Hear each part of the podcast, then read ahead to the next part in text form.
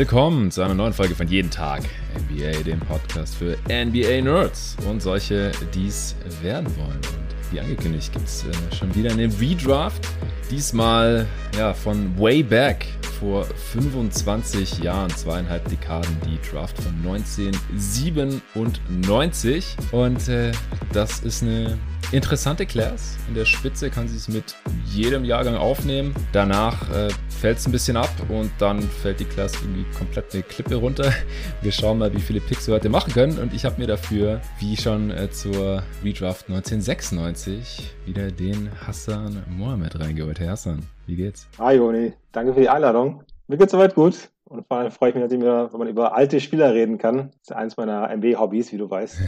ja. Deswegen habe ich mich natürlich gefreut, als du den Vorschlag gemacht hast, hierüber zu reden. Aber bin froh, dabei zu sein. Ja, also nach äh, einer unserer Lieblingsclasses 1996, einige deiner Lieblingsspieler drin, Kobe, Iverson, einer meiner lieb absoluten Lieblingsspieler all-time, mein erster Lieblingsspieler wahrscheinlich auch äh, Steve Nash und noch viele weitere All-Stars, ich glaube elf All-Stars waren allein in der 96er Class drin. Die haben wir vor über zwei Jahren schon damals während dem ja, Corona-Break, als die Saison auf unbestimmte Zeit äh, abgebrochen wurde und bevor es dann irgendwann mit der Bubble weiterging, haben wir damals die Redraft von 96 aufgenommen und seither hatten wir das so auf dem Schirm, ja, lass doch mal nochmal irgendwie eine machen, nochmal so ein 90er-Jahrgang. Zwischenzeitlich habe ich mal die 98er Redraft mit dem Arne aufgenommen, ist aber glaube ich auch schon wieder anderthalb Jahre her.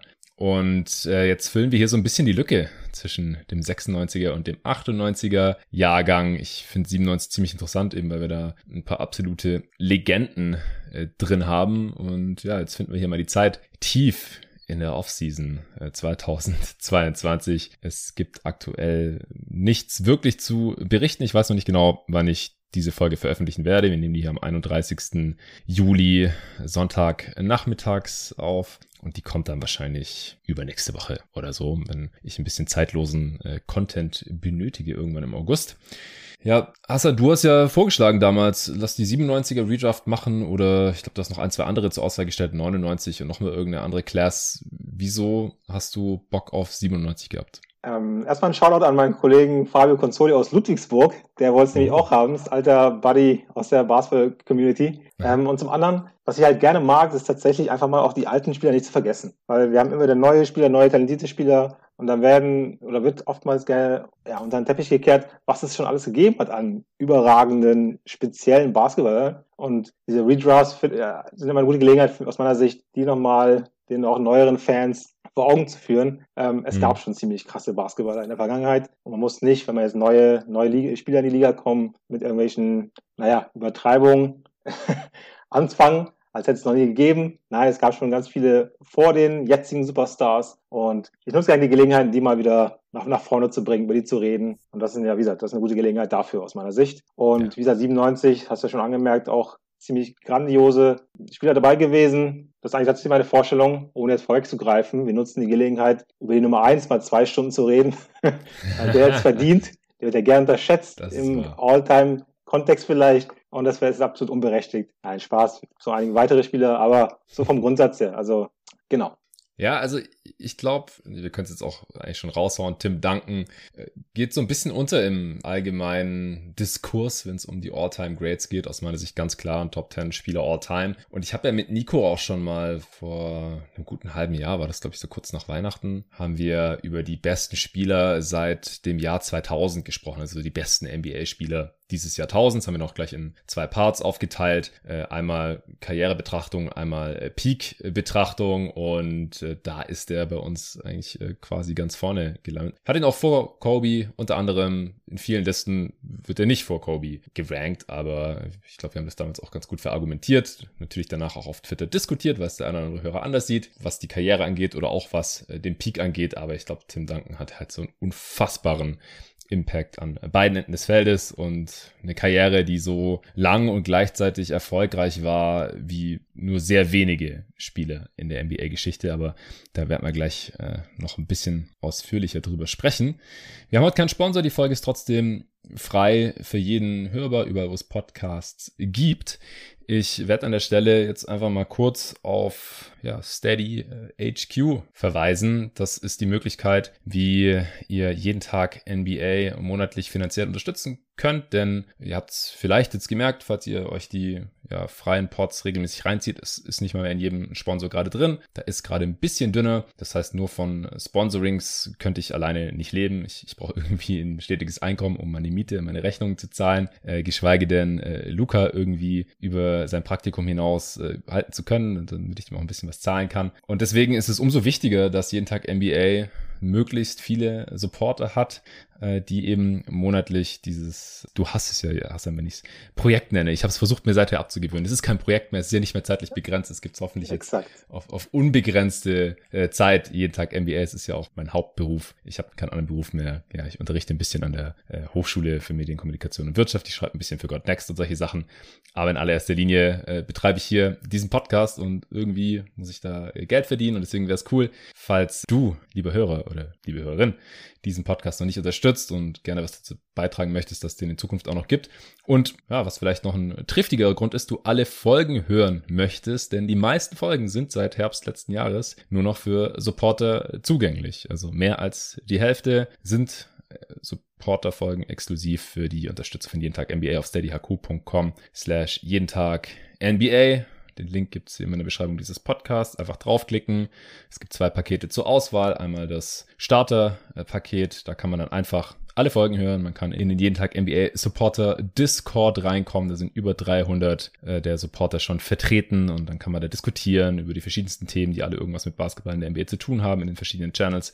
Natürlich auch über die Podcasts äh, diskutieren und auch mit vielen Gästen. Hassan ist auch äh, ab und zu mal dabei ähm, bisschen über die Themen, die wir hier im Podcast besprechen, mit diskutieren, Vorschläge machen und so weiter.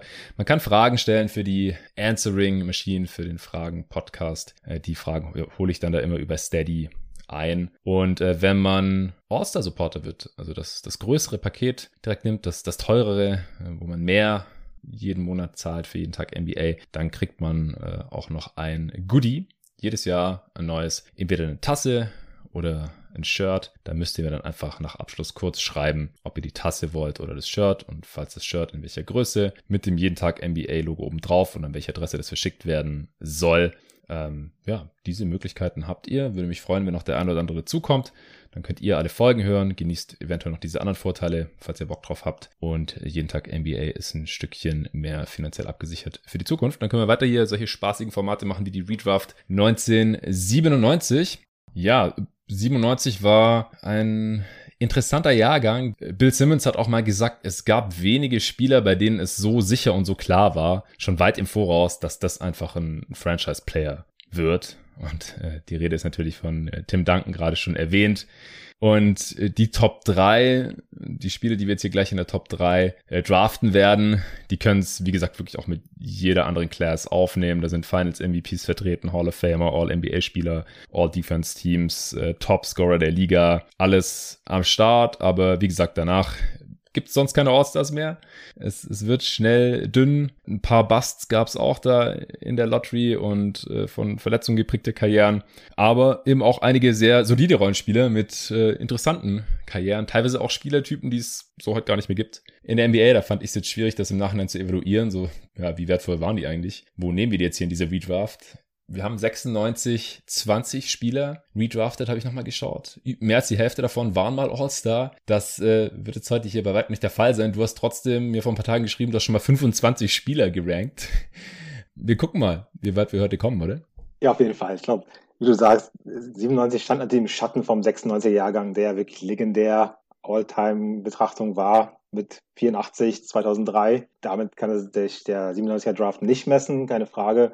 Aber wie gesagt, in der Spitze ist halt wirklich stark und wie angesprochen, Tim Duncan ist ja schon genannt und er wäre, was man liest, was man weiß, vermutlich auch 96 die Nummer 1 geworden. Ja? Mhm. Weil er sich damals entschieden gehabt, ähm, seinen Abschluss zu machen an der University of Wake Forest, weil er seiner, seiner Mutter versprochen hatte, die ja noch relativ jung war, verstorben ist. Und deswegen ist er alle vier Jahre an der Uni geblieben, was ja jetzt auch eigentlich nicht mehr vorkommt bei Top Prospects. Und ja, ja klare Nummer 1, 97 und wahrscheinlich auch die Nummer 1, 96 gewesen, hätte er sich denn damals schon angemeldet. Ähm, genau, in der Spitze wirklich stark und nach hinten her oder nach hinten raus wird's wild, keine Frage. Ich habe mal spaßeshalber tatsächlich 25 Spieler versucht zu ranken, aber ab einem bestimmten Punkt ist es tatsächlich so ein bisschen Bauchgefühl und äh, wahrscheinlich Würfeln als tatsächliche Evaluation. Aber ja, wir werden es ja gleich im weiteren Verlauf sehen. Bin auch noch nicht 100% sicher, wie es ablaufen wird hier. ja, das ist ja auch ein bisschen das Schöne daran. Äh, am Ende ist es ja auch ganz nice, einfach noch ein paar Namen, die viele Hörer wahrscheinlich schon lange nicht mehr gehört haben und die Jüngeren wahrscheinlich noch nie gehört haben. Ein bisschen zu droppen, ein bisschen in Erinnerung zu schwelgen, vielleicht die eine oder andere Anekdote noch rauszuhauen.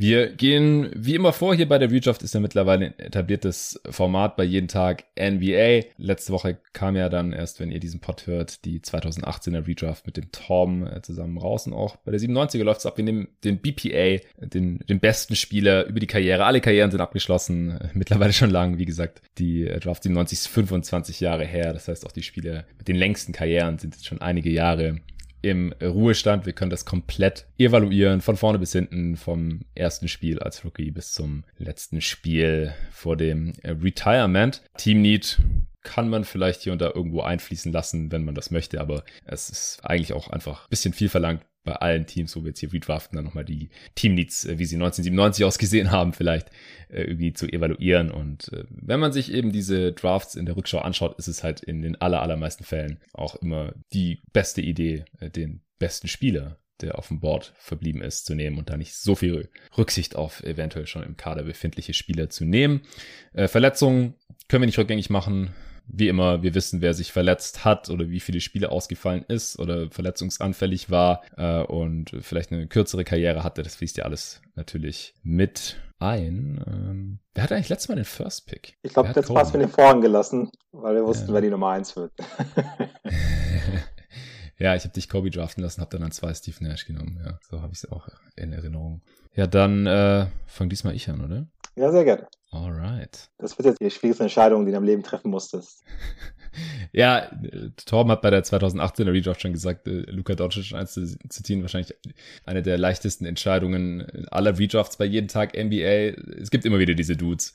Ja, 2003 LeBron, 2007 Durant, äh, auch 2013 Janis oder so, 2018 äh, Doncic und 1997 natürlich äh, Tim Duncan, ganz klar Interessant ja auch damals, die Spurs waren eigentlich kein Team im Rebuild, die waren jetzt nicht super schlecht. Aber ich habe noch mal in äh, die Übertragung von damals reingeschaut, beziehungsweise gibt es leider nicht komplett, eine der wenigen äh, Draft-Übertragungen, die man nicht auf YouTube findet. Aber ich habe mir äh, eine NBA-Action-Ausgabe vom Tag nach der Draft reingezogen von damals, ging so eine halbe Stunde. Zum Großteil wurde da eben dann auch die Draft gecovert. Und die haben auch nochmal herausgestellt, dass die Spurs damals 347 Games lost to injury hatten. Äh, David Robinson war verletzt, äh, Sean Elliott war verletzt, so die besten Spieler der Spurs damals sind da noch einige andere, weil sonst kommt natürlich niemals auf 347. Und so hatten die Spurs einen der schlechtesten Records der Liga und dann noch ein bisschen äh, Lottery-Glück.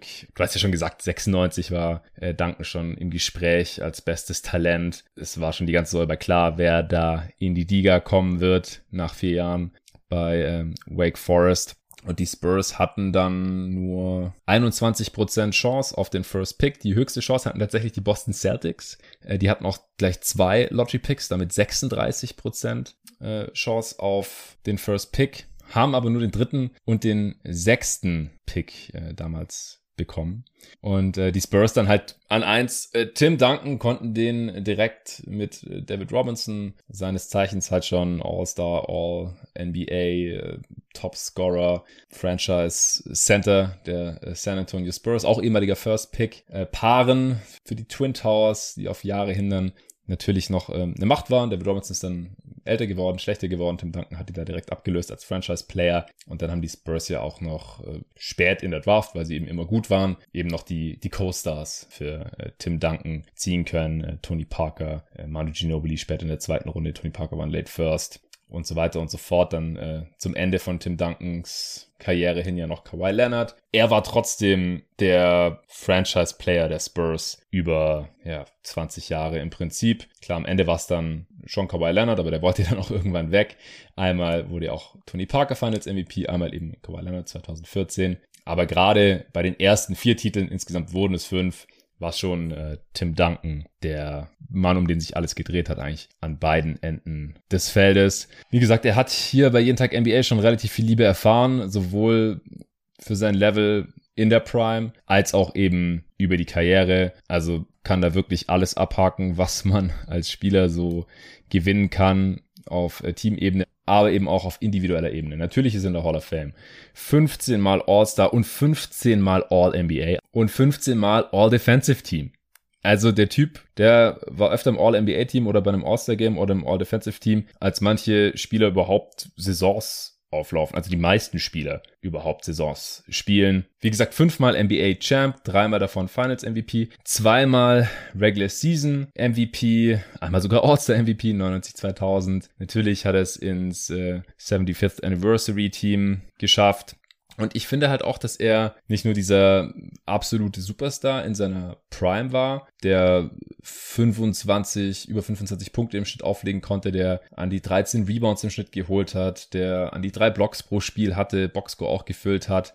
Er war einer der smartesten Spieler über seine gesamte Karriere über und hat deswegen auch diese Transition zum Rollenspieler halt extrem gut geschafft, der im Prinzip zum Ende seiner Karriere ja ein defensiver Rollenspieler Big noch war, der, der offensiv immer noch skilled war, aber halt dann spürbar älter wurde mit 38, 39. Der war mit 38 sogar nochmal All-Star, 2014, 15.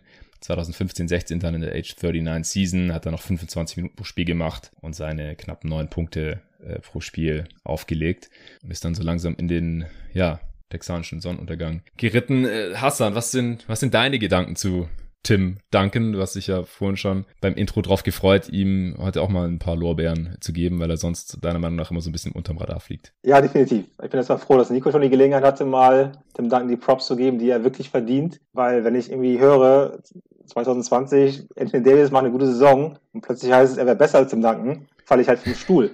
Also bei aller Liebe für diesen Spieler Anthony Davis, keine Frage, du bist ja auch eine ziemlich gute Karriere, aber bitte so eine Vergleich wollen wir vermeiden.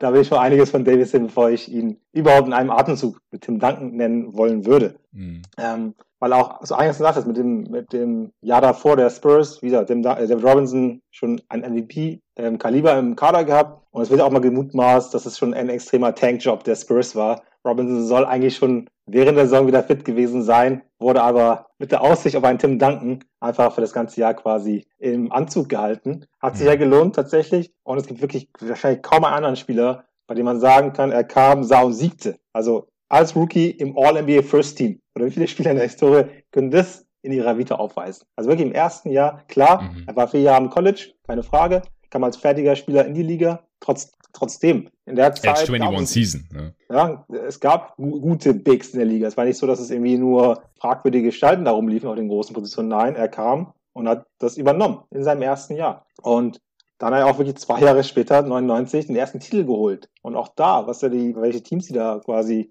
in den Playoffs äh, überflügt haben, beispielsweise die Lakers mit Shaq gesweept. Hm, das muss man auch erstmal schaffen. Ja. Und letztendlich, wenn man nochmal wenn man wirklich die ganze Karriere nimmt, du sagst halt 20 Jahre, also quasi jedes Jahr im All-NBA First Team und im All-Defensive First Team, auch wenn er leider nie, eine der höchst fragwürdigen Geschichten, nie Defensive Player of the Year wurde, ja, obwohl einfach die Spurs immer ein überragendes Defensivteam waren tatsächlich, ähm, ohne jetzt einen Roster zu haben, der mit, also auch mit guten, guten Verteidigern ausgestattet teilweise auf dem Wing, Bruce Bowen, die Namen sind bekannt. Trotzdem ist es wahrscheinlich eine der fragwürdigsten Fra Geschichten der Liga-Historie, dass er niemals diesen Titel für sich ähm, gewinnen konnte. Ja. Aber worauf ich noch hinaus wollte, wenn man sich die ganze Karriere betrachtet, 20 Jahre bei einer Franchise, kann man vielleicht wirklich die Debatte aufma aufmachen, ob er nicht der ultimative Franchise-Player ist, weil mhm. er war seinem Team seine ganze Karriere lang treu. Ja, es gab einmal die Geschichte, wo möglicher Wechsel im Raum stand, das war bei der ersten Free Agency. Da wäre er fast zu den Orlando Magic gewechselt als Free mhm. Agent. Mhm. Ähm, da gibt es eine ganz witzige Anekdote, weil augenscheinlich war schon ziemlich klar, er war schon quasi in Florida. Da gab es ähm, noch ein Gespräch mit Doc Rivers, der, der damalige Coach der Magic,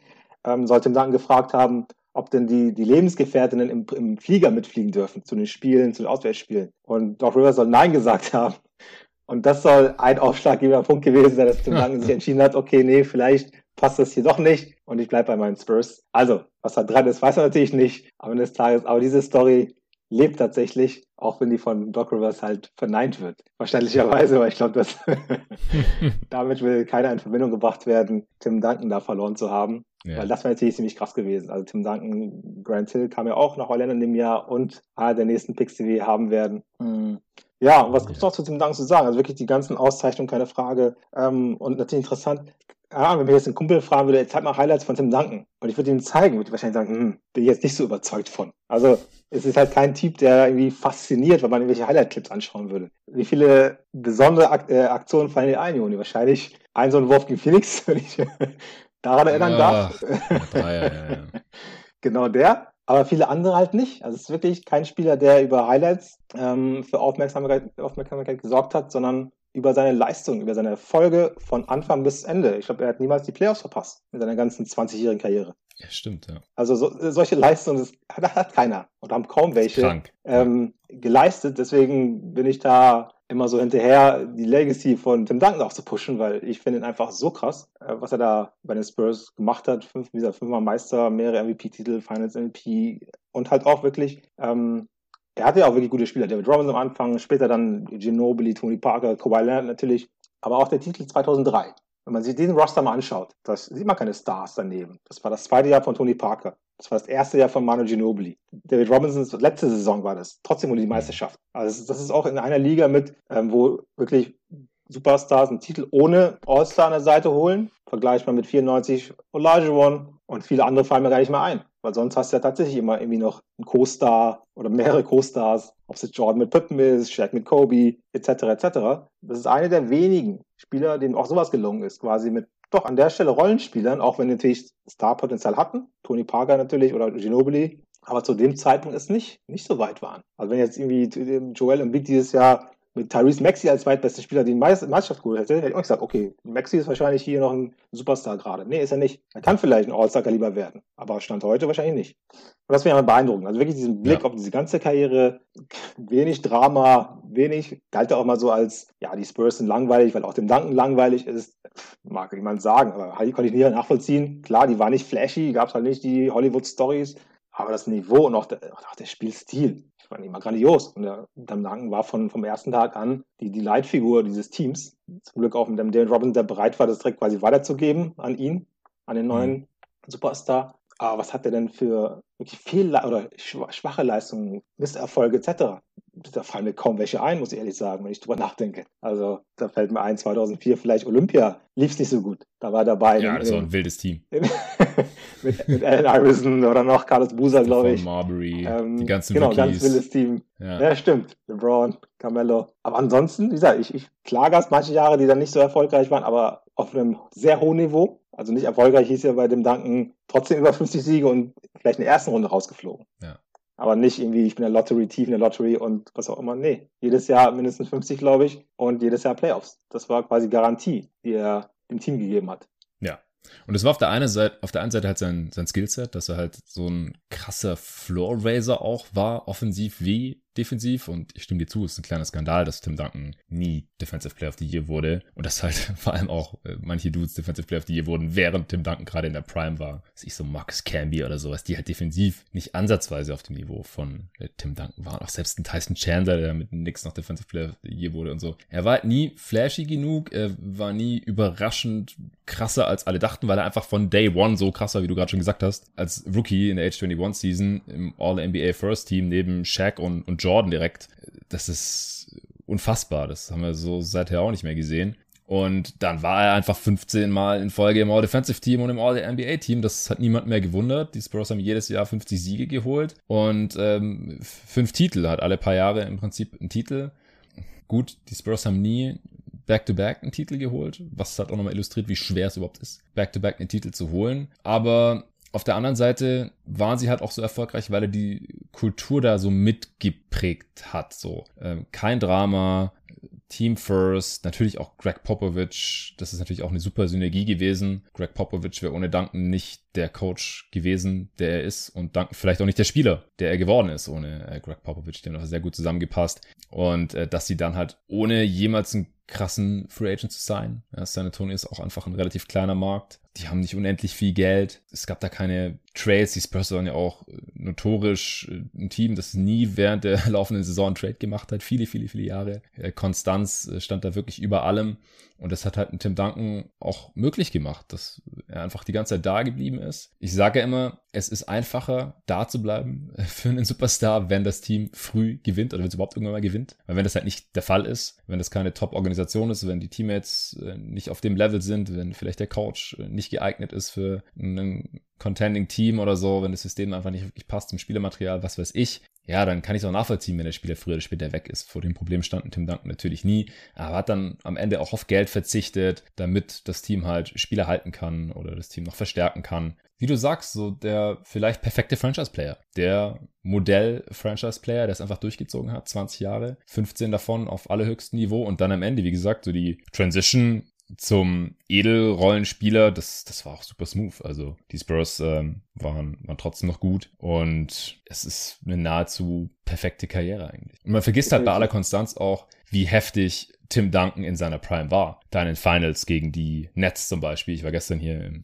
Stuttgart im Freibad äh, zocken und da hatten wir es auch so ein bisschen, ja, so ein Quadruple Doubles. Da haben wir überlegt so, oder haben dann auch am Ende geschaut, wer überhaupt mal ein Quadruple Double aufgelegt hat. Und Tim Duncan ist ja in den Finals um zwei Blocks gegen die Nets an einem Quadruple Double gescheitert. Das ist einfach insane, was der Typ drauf hatte in seiner auch sehr lang anhaltenden Prime. Ja, also schon eine ziemlich heftige Karriere insgesamt. Also wirklich fünf Titel und ganz ehrlich, man kann ja sagen, zwei, dreimal auch knapp an einem weiteren vorbeigeschrammt. Ja. Ich sag mal, die, die 0.4 Fischer, wenn der Wurf nicht fällt, Lakers. Wo, wovor er ja auch einen richtig krassen reingehauen hat. Genau, das will ich Also von der Freiwurflinie oder so. Ja, auf einem Bein seitlich nach links fallen gegen Shaq ja. war es, glaube ich. Ja. Und dann Fischer mit 0,4 Sekunden auf der Uhr noch irgend so ein ganz wildes Ding reingehauen, sodass die Lakers dieses Spiel noch gewonnen haben, weil im anderen Fall wäre es wahrscheinlich auch dann eine Spurs-Meisterschaft geworden. Oder mein Painpoint 2013 bei Allen da war es, also die Geschichte auch, dass Popovic Duncan da rausgenommen hatte und somit das Rebounding auch geschwächt war, der Spurs in dem Moment. Ne? Das darf man ja auch nicht ja. vergessen. Ja. Und dann, ja, Ray Allen kriegt den Wurf, schmeißt das Ding da rein.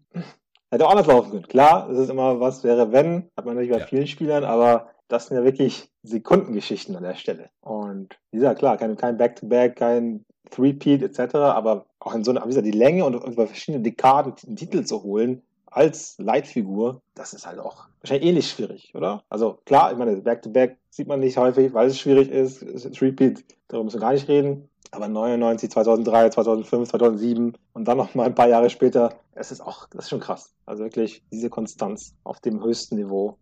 Ja, ja. fast einzigartig. Ja, also auch zwischen dem ersten und letzten Titel lagen ja 15 Saisons. Ja. Also wirklich 15 Jahre auf dem höchsten Niveau gezockt. Und es ist ja auch krass, wenn man, wie gesagt, die Top 3 dieser Class ist gut. Aber wenn man noch mal schaut, auch was so die Karrierewerte angeht, wie weit Tim Duncan äh, vor den anderen ist. Äh, mit 1392 Spielen in 19 Saisons. Das sind halt 350 mehr als Platz 2. 350 Spiele mehr.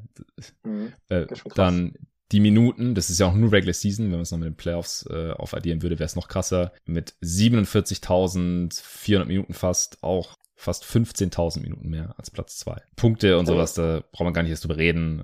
8.000 Punkte Vorsprung vor Platz zwei. Rebounds. Er hat über 15.000 Rebounds geholt. Platz zwei sind 5000. äh, ich kann mich auch an wenig Verletzungen von ihm erinnern, ne? Also. Ja, ich glaube, es gab nur eine Saison, hat Nico äh, damals im Pod gesagt. Eine Saison, da war er relativ lang draußen. Aber ich kann gerade auch nicht mehr sagen, was das war. Ich weiß, eine Playoff-Serie, Anfang der Karriere, die er verpasst hat, war es vielleicht sogar gegen die deine Phoenix Suns, bin mir nicht ganz sicher. Das weiß ich noch, relativ früh. Aber ansonsten schon, ja, sehr konstant. Ja. Ohne, also sehr erfreulich da, keine schwerwiegende Verletzung zu haben. Ähm, war ja 2012, 58 Spiele. Das müsste dann gewesen sein. Ja, aber das war ja äh, Lockout-Season. Genau. Achso, das war die, stimmt, okay. Ja gut, mhm. dann. nee, nee, das muss, ich habe gerade auch drauf geschaut. Also in der zweiten, das war auch Lockout. Äh, nee, 50 ja. waren das nur, genau. genau. Muss man immer aufpassen. Ja, und dann hat er 2003, 2004, 2004, 2005 hatte jeweils die 70 nicht geknackt, aber äh, also 13 Spiele verpasst, 18 Spiele mhm. verpasst. Ähm, ich glaube, das war dann 2004, 5, wo die 18 verpasst hat, weil sonst äh, hat er nie viele Spiele verpasst. Ja. Das ist äh, auch ein sehr guter Punkt noch von dir. Das stimmt natürlich, dass er selten großartig Spiele verpasst hat, ja. Ja, und auch als Big. Er hat die drittmeisten Assists dieser Class gespielt mit 4200. Äh, Über die Karriere 19 Punkte, 11 Rebounds, 3 Assists aufgelegt. Über 19 Jahre 19, 11 und 3 aufzulegen. Also fast 20 und, und 10, 20 und 11. Das ist unglaublich. Ja, wie gesagt, dazu hat noch die Defense, die sich gar nicht in, in Zahlen bemessen lässt.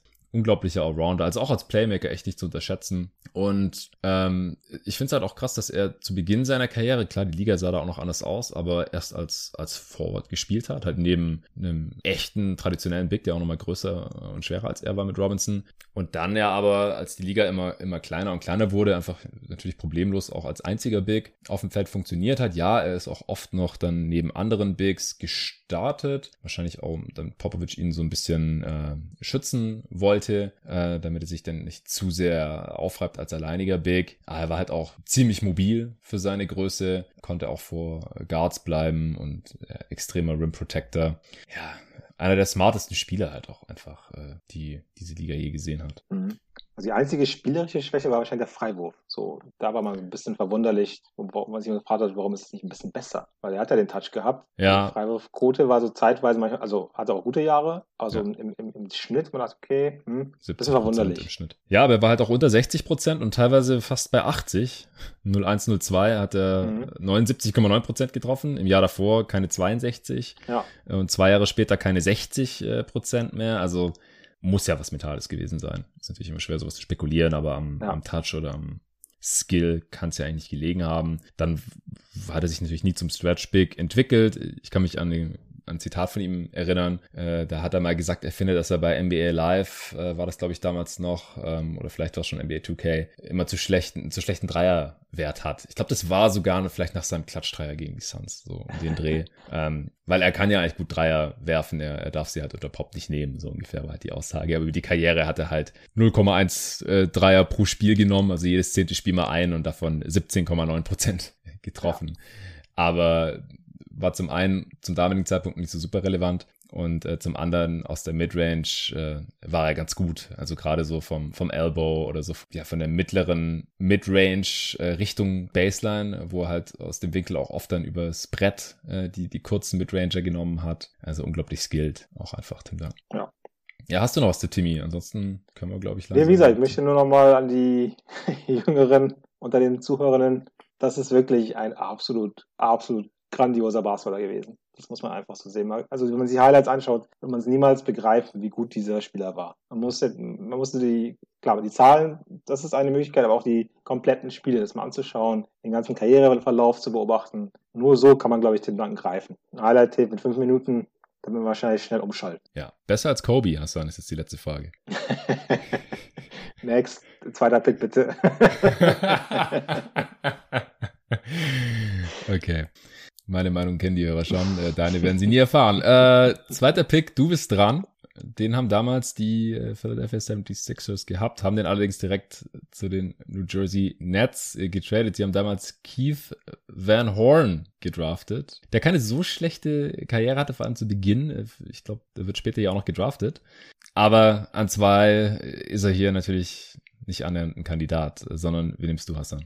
Die Nummer zwei ist ein junger Mann mit schlafendem Blick oder Schlafzimmerblick, kam von der Highschool, dann haben wir Tracy McGrady. Yes. Wo fange ich da an? Also ebenfalls ein Spieler, über den ich halt wirklich nur schwärmen kann. Also vom, vom Talent, vom, vom Skillset. Vielleicht eine kurze Beschreibung, wie man, also vom Spielertyp her, 6'8, eigentlich ein Point Guard oder Playmaker, der wirklich mit dem Ball umgehen kann, passen kann, der überathletisch ist, lange Arme, kompakt, also wirklich der prototypische Wing, auch so vom Ja. Skillset und vom Körper her. Dieser kam damals aus der Highschool, noch eine andere Zeit, da hat es ein bisschen gedauert, bis die Spieler auch ihre Spielzeit bekommen haben, ihre Gelegenheiten bekommen haben. Erstes Jahr war wirklich auch dann meist in Toronto, kam er von der Bank, ich glaube 10, 15 Minuten maximal, war auch, glaube ich, nicht ganz happy damit. Aber dann im weiteren Verlauf auch in Toronto immer jedes Jahr einen Schritt nach vorne gemacht. Wirklich mit der Größe, teilweise auch den, den Point Guard mimen dürfen oder dem, dem Coach, bis dann auch Vince Carter dazu kam zu dem Team. Sein Aber Cousin. wirklich diese, genau, sein Cousin, die ich glaube bis, da, bis dato noch nicht so richtig kannten, meines Wissens nach. Aber dann in Toronto dann sehr eng wurden. Ja, die, die haben das erst, ich glaube, kurz vor McRady's Draft erfahren. Das stand in der zweiten Ausgabe von God Next Magazine. Da Okay. äh, gibt's einen kurzen Abschnitt darüber, wie die das überhaupt gecheckt haben. Weil die kannten sich schon vorher, aber die wussten nicht, dass sie Cousins sind. Die hatten keine Ahnung, dass sie verwandt sind überhaupt. Ah, okay, so war das, okay. Die kannten sich, weil Vince ja in North Carolina gezockt hat Und T-Mac ist aus South Carolina und die haben sich da dann irgendwie kennengelernt, weil T-Mac da schon ein großes Talent an der Highschool war. Und dann hat T-Mac irgendwie gesagt, dass er am, am Wochenende zu einer Familienfeier geht. Vince war da auch eingeladen, aber ist nicht hin. Und dann hat T-Mac dort irgendwie im Gespräch mit seiner Tante oder so, hat er gecheckt, dass er der Cousin von Vince ist. Und dann haben die zusammen angerufen. und gesagt so, ey, Alter, wir sind Cousins. Und dann haben die Raptors auch noch McGrady gedraftet. Und dann haben sie ein bisschen zusammengezockt. Okay, so Sprungkraft und Sprungkraft lag in der Familie der ja. Carters, McGrady's, wie auch immer. Weil, ja, wieder, das ist ein größerer Kobe Bryant mit besserem Playmaking. So würde ich fast beschreiben. Und ihr wisst, ja, ich, ich, ich habe auch nachgedacht, das ist so eine Kreuzung aus LeBron und Kobe so ein bisschen, oder? Hm? Also Kann, könnte man jetzt jüngeren Hörern, die nicht viel von Team mitbekommen haben, so könnte man ihn ungefähr beschreiben. Ja, also wirklich auch nicht minder talentiert. Keine Frage. Also das ist auch ein Hot Take von mir. Wenn man mich fragen würde, was die größten Talente so meiner Zeit, ich nenne es mal Post Jordan, da habe ich glaube ich eine relativ klare Top 3. Das sind so Shaq, LeBron und KG, Kevin Garnett. Mhm. Und ich neige dazu, McGrady auf 4 zu setzen. Also von dem ganzen Paket, das er mitgebracht hat. Physisch wie spielerisch. Ja. Also klar, Talent ist immer schwer greifbar, ist so ein bisschen mystisches, also ein bisschen dieses, was einem mitgegeben wurde, sag ich mal. Und ja. das fand ich bei ihm so über, also wirklich beeindruckend. Also wirklich dieses körperliche Paket, diese Athletik, die er mitgebracht hat, die Physis, also wirklich 6'8, lange Arme, nicht jetzt so ein, so ein dünner, sondern, also am Anfang schon, aber im weiteren Verlauf auch relativ kräftig geworden. Mit dem Skillset, also vom Touch, vom, vom Passing, vom Playmaking. Das hat man nicht so häufig gesehen. Das hat man nicht so häufig. Ja. Klar, was man daraus gemacht hat, ist eine andere Frage, aber so rein vom theoretischen Talentlevel habe ich, tue ich, tue ich mir schwer, andere vor ihm zu setzen, abseits von den dreien. Klar, man kann über die anderen Leute reden, über die KDs und so weiter, keine Frage. Ist jetzt nicht in, in Stein gemeißelt, aber ich sage echt so, Shaq, LeBron, Garnett, das ist wirklich so meine Top 3. Und dann könnte McGrady kommen. Ja, Nur nochmal zu zeigen, genau. auf welchem Level ich ihn einordne. Oder auch, also das ist ich, sehe ich auch viele andere, die ihn da damals beobachtet haben, begleitet haben. Und es gab ja auch damals, also gibt so eine Story, auch da weiß ich jetzt nicht den Wahrheitsgehalt. Ich lese ja gerade die Phil Jackson-Biografie, vielleicht kommt es da noch, ähm, dass die Lakers Kobe angeboten haben in dem Trade. Weil es gab Konflikte zwischen Jackson und Kobe, dass die Lakers Kobe Bryant angeboten haben an, an, an, äh, an gegen den Magic für Tracy McGrady und Orlando Nein gesagt hat. Das ist, ne? Also natürlich Peakphase, so 2002 muss es gewesen sein. Karriereverlauf von McGrady, ganz kurz nochmal für die Zuhörenden. Ähm, erst Toronto die Jahre, von denen gedraftet, langsam aufgebaut worden ähm, und sich dann entschieden, nach seinem Rookie-Contract zu wechseln, ist er nach Orlando oder den Orlando Magic gegangen, um da mit Grant Hill zu spielen. Auch da gab es Mutmaßungen, dass er mit der naja, Sidekick-Rolle in Toronto nicht zufrieden war, quasi Nummer mhm. zwei äh, von Vince Carter zu sein. Wobei ich finde ich richtig plausibel, weil Grant Hill war ja auch keine kleine Nummer. Ja. Und zu dem Zeitpunkt war ja nicht er die Nummer eins, als sie ihn geholt haben, sondern er war ja auch als Nummer zwei geplant. Es wäre Grant Hill gewesen, wenn fit. Genau, Genau, richtig. Deswegen finde ich diese Geschichte da nicht ganz plausibel. Wird aber zumindest immer häufig, häufig genannt, dass das ein Grund für den Wechsel oder ein Grund für den Wechsel gewesen sein soll.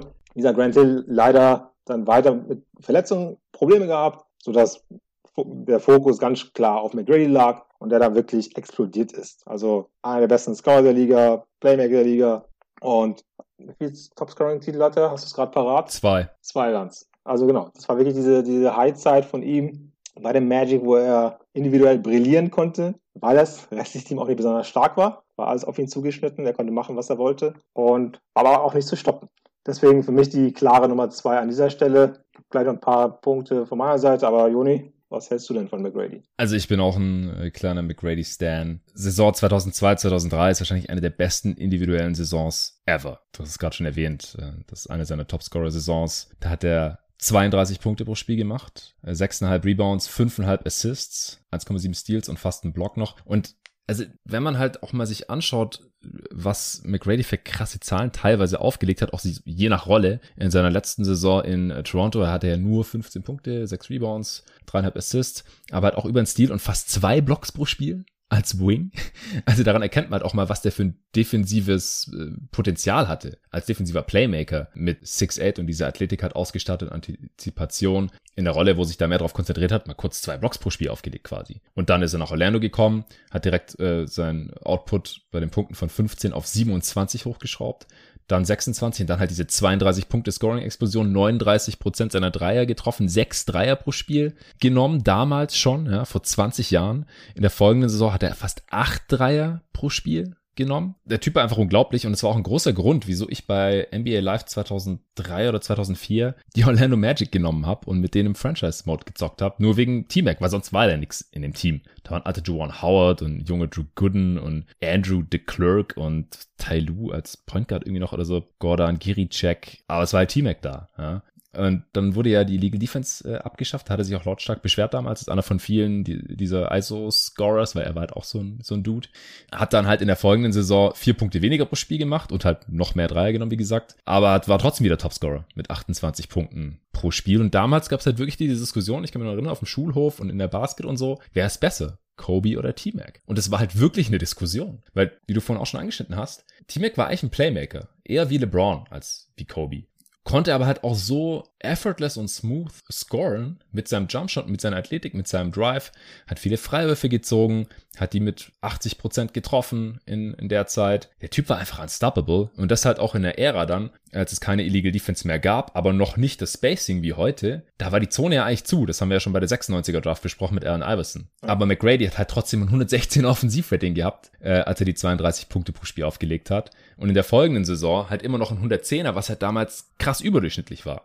Und ich würde auch behaupten, dass es jetzt weniger an der äh, Illegal Defense äh, lag, dass sein Offensivrating von 116 auf 110 abgestürzt ist, als dass äh, seine Dreierquote um 5% eingebrochen ist. Eben von 39 auf 34%. Klar, Zone war halt verstopft, wahrscheinlich da auch in Orlando, er musste er mehr Dreier chucken äh, und die sind dann halt nicht mehr äh, ganz so gut reingefallen. Aber er war in seiner Prime so ein krasses Monster und halt auch noch ein, ein guter Defender. Also ich glaube, in der, in der heutigen NBA, da wäre der Typ noch heftiger, noch mehr unstoppable, wird vielleicht sogar auf die 4 gestellt werden. Damals halt eher so auf 2-3, heute wäre wahrscheinlich eher so auf der 3-4. Aber der große Wermutstropfen bei T-Mac ist halt, dass seine Karriere vergleichsweise leider sehr kurz war, weil er Rückenprobleme hatte. Also er war siebenmal All-Star, ja, solide, siebenmal All-NBA auch. Also wenn, als er gut war, da war er All-NBA-Spieler und All-Star. Zweimal Scoring-Champ, wie gesagt, auch in seiner dritten Saison in Toronto war er auch Most Improved. Hat sie in die Hall of Fame auch geschafft jetzt am Ende. Aber halt nicht mal halb so oft All-Star oder All-NBA wie jetzt Tim Duncan zum Beispiel. Hat gerade gesagt, Tim Duncan ist so der, der Primus All-Time vielleicht, was Franchise-Player angeht. T-Mac war in seiner Prime, stand er ihm in nichts nach und vom Talent her hast du gerade auch schon gesagt, kann ihn auf jeden Fall da ganz oben sehen, jetzt so in, in unserer Ära, in der wir Fans sind. Wir sind ja äh, die gleiche Generation, im Prinzip ein bisschen älter als ich. Er, er war ja auch einer dieser Highschooler, wurde ja neun damals gedraftet von den Raptors, war der vierte Highschooler in drei Jahren, nach Garnett 95, Kobe und Jermaine O'Neal 96, äh, dann, dann kam T-Mac 97 und, und hat ja damit auch so ein bisschen den Weg dann für äh, LeBron James geebnet. Aber ja, also T-Mac, einer meiner absoluten Lieblingsspieler all time. Du hast auch, ist jetzt schon eine Weile her, ich weiß nicht mehr, war das im Winter irgendwann, hast du auch so ein T-Mac Highlight Tape gepostet und ich war sofort wieder geflasht. Also im Gegensatz zu Danken, da, da fällt es nicht schwer zu verstehen, wie, wie krass T-Mac war, weil er einfach auch so athletisch war und diese krassen Plays gemacht hat. Und dann halt die Szene oder das Spiel, was natürlich jeder von ihm kennt, sind die 13 Punkte in 35 Sekunden gegen die San Antonio Spurs. Als er in den letzten 35 Sekunden eines Spiels 13 Punkte aufgelegt hat, also vier Dreier und ein davon mit Foul, um halt ein komplett verloren geglaubtes Spiel schon. Wir sehen es oft, in jeder Regular Season gibt's äh, Dutzende, wahrscheinlich Hunderte dieser Spiele, unter einer Minute zu spielen, 12 Punkte Unterschied oder sowas. In 99,9% der Fällen ist ja so ein Spiel dann auch durch. Aber T-Mac hat sich gedacht, nee, komm, ich, ich probier's hier nochmal. Ja, dann hat er alle Dreier getroffen, einen sogar mit Foul. Es gab noch ein paar dumme Turnovers der Spurs damals. Devin Brown sah da nicht gut aus, kann ich mich erinnern. Wer kennt ihn noch? Das und, Beste. Also, wie er am Boden liegt und sein Gesichtsausdruck, der fällt ja. fast an zu flennen. ja. ja die, die Fans in, in Houston waren schon zur Hälfte gegangen und so und haben damit halt einen der ikonischsten Momente all time verpasst. Und das ja, ist halt T-Mac in, in a nutshell. Auf jeden Fall. Wer es nicht kennt, bitte YouTube eingeben, anschauen. Und auch die, die es kennen, man kann es immer wieder anschauen. Nochmal angucken. Aber grandios. Wirklich einer der ganz besonderen Momente der Liga-Historie tatsächlich. Genau wie sein, weißt du, diesen Eliup im All-Star-Game, der sich selbst mhm. auflegt war auch damals was ganz Neues. Ja. Er kommt von der linken Seite, da steht ja, Nowitzki steht am Weg, Steve Nash habe ich gerade vor Augen. Ja. Und er wirft den Ball ab in das Brett, läuft hinterher, alle drehen sich um, denken, kommt er lieb zu irgendjemanden. Nee, war für sich selbst und den haut er dann rein. Weil ich erinnere mich noch, tatsächlich damals ähm, habe ich halt die Sachen nicht live geschaut, sondern danach Tape besorgt. Gehe ich zum Training und alle versuchen das. Ich so, was macht ihr denn da? Also die Mitspieler von mir. ja, ja, am nächsten Tag wusste ich es dann, als ich das Tape hatte, hatte ich mir aufgenommen. Auf Premiere lief es ja, glaube ich, damals, das All-Star-Game. Ja. Und dann besorgt Spiel angesehen und dachte ich, ah, okay, das war der Grund. das war schon ziemlich, ziemlich grandios. Und ja, und weitere Erfolge, sage ich mal, das ist natürlich ein bisschen das Gegenstück zu Tim Duncan. Also Erfolg, Teamerfolg. Oder auch Kobe. Oder auch Kobe Bryant natürlich. Also wirklich dieses Teamerfolg, weil da hat er halt wirklich Probleme, wenn man sich mal anschaut, wie weit er mit den Teams gekommen ist. Letztendlich halt immer nur in die erste Runde. Das war tatsächlich bis auf, ich mache die Klammer gleich zu, ähm, also die Regel, erste Runde maximal oder halt Lottery, ähm, bis auf sein letztes Jahr, 2013 war es dann, als er noch in den Playoff-Roster der Spurs gerutscht ist ja, und dann ja. an der Seite von dem Duncan nochmal in die Finals kommen durfte. Aber ansonsten Kein Punkt gemacht in den Playoffs leider. Das war schon heftig. Also wirklich sonst immer nur die erste Runde. Ja. Gab auch krasse Serien, das muss man schon sagen. Ich habe da so eine Serie gegen Detroit vor Augen. Ähm, ja, da hatten sie schon geführt und haben, haben sich schon in der zweiten Runde gesehen. Ja, genau. Das ist ja auch einer der krassen Choke-Jobs ähm, in der langen Liste von Doc Rivers Choke-Jobs. 3-1, genau. 3-1 haben die geführt. War nicht das Championship-Team der, der Pistons, aber auf dem Weg dahin. Also war ja, ja, Doc Rivers, hat, hm. Doc Rivers hat ja, als er da so äh, kritisiert wurde, wann war das, Anfang der Saison, ähm, hat er ja gesagt, ja, wir haben gegen das Championship-Team der Pistons haben wir da die Serie doch verloren. Stimmt gar nicht, weil das war 2003. Ja. Aber ja, das war enttäuschend. Und dann gab es noch eine krasse Serie gegen die Mavs, äh, wo er auch über Sean Bradley diesen heftigen Slam hatte. Oh ja. Aber haben sie am Ende auch verloren in sieben, ja, dreimal in Folge in, in sieben Spielen verloren. 2003, 2005 und 2007, also alle zwei Jahre. Mhm. Dazwischen gab es dann wohl gar keine Playoffs. Nee, er kam echt nie in die zweite Runde. Das ist halt, ja, wie gesagt, so, so der Gegenentwurf ein bisschen zu unserem First Pick heute in der Redraft.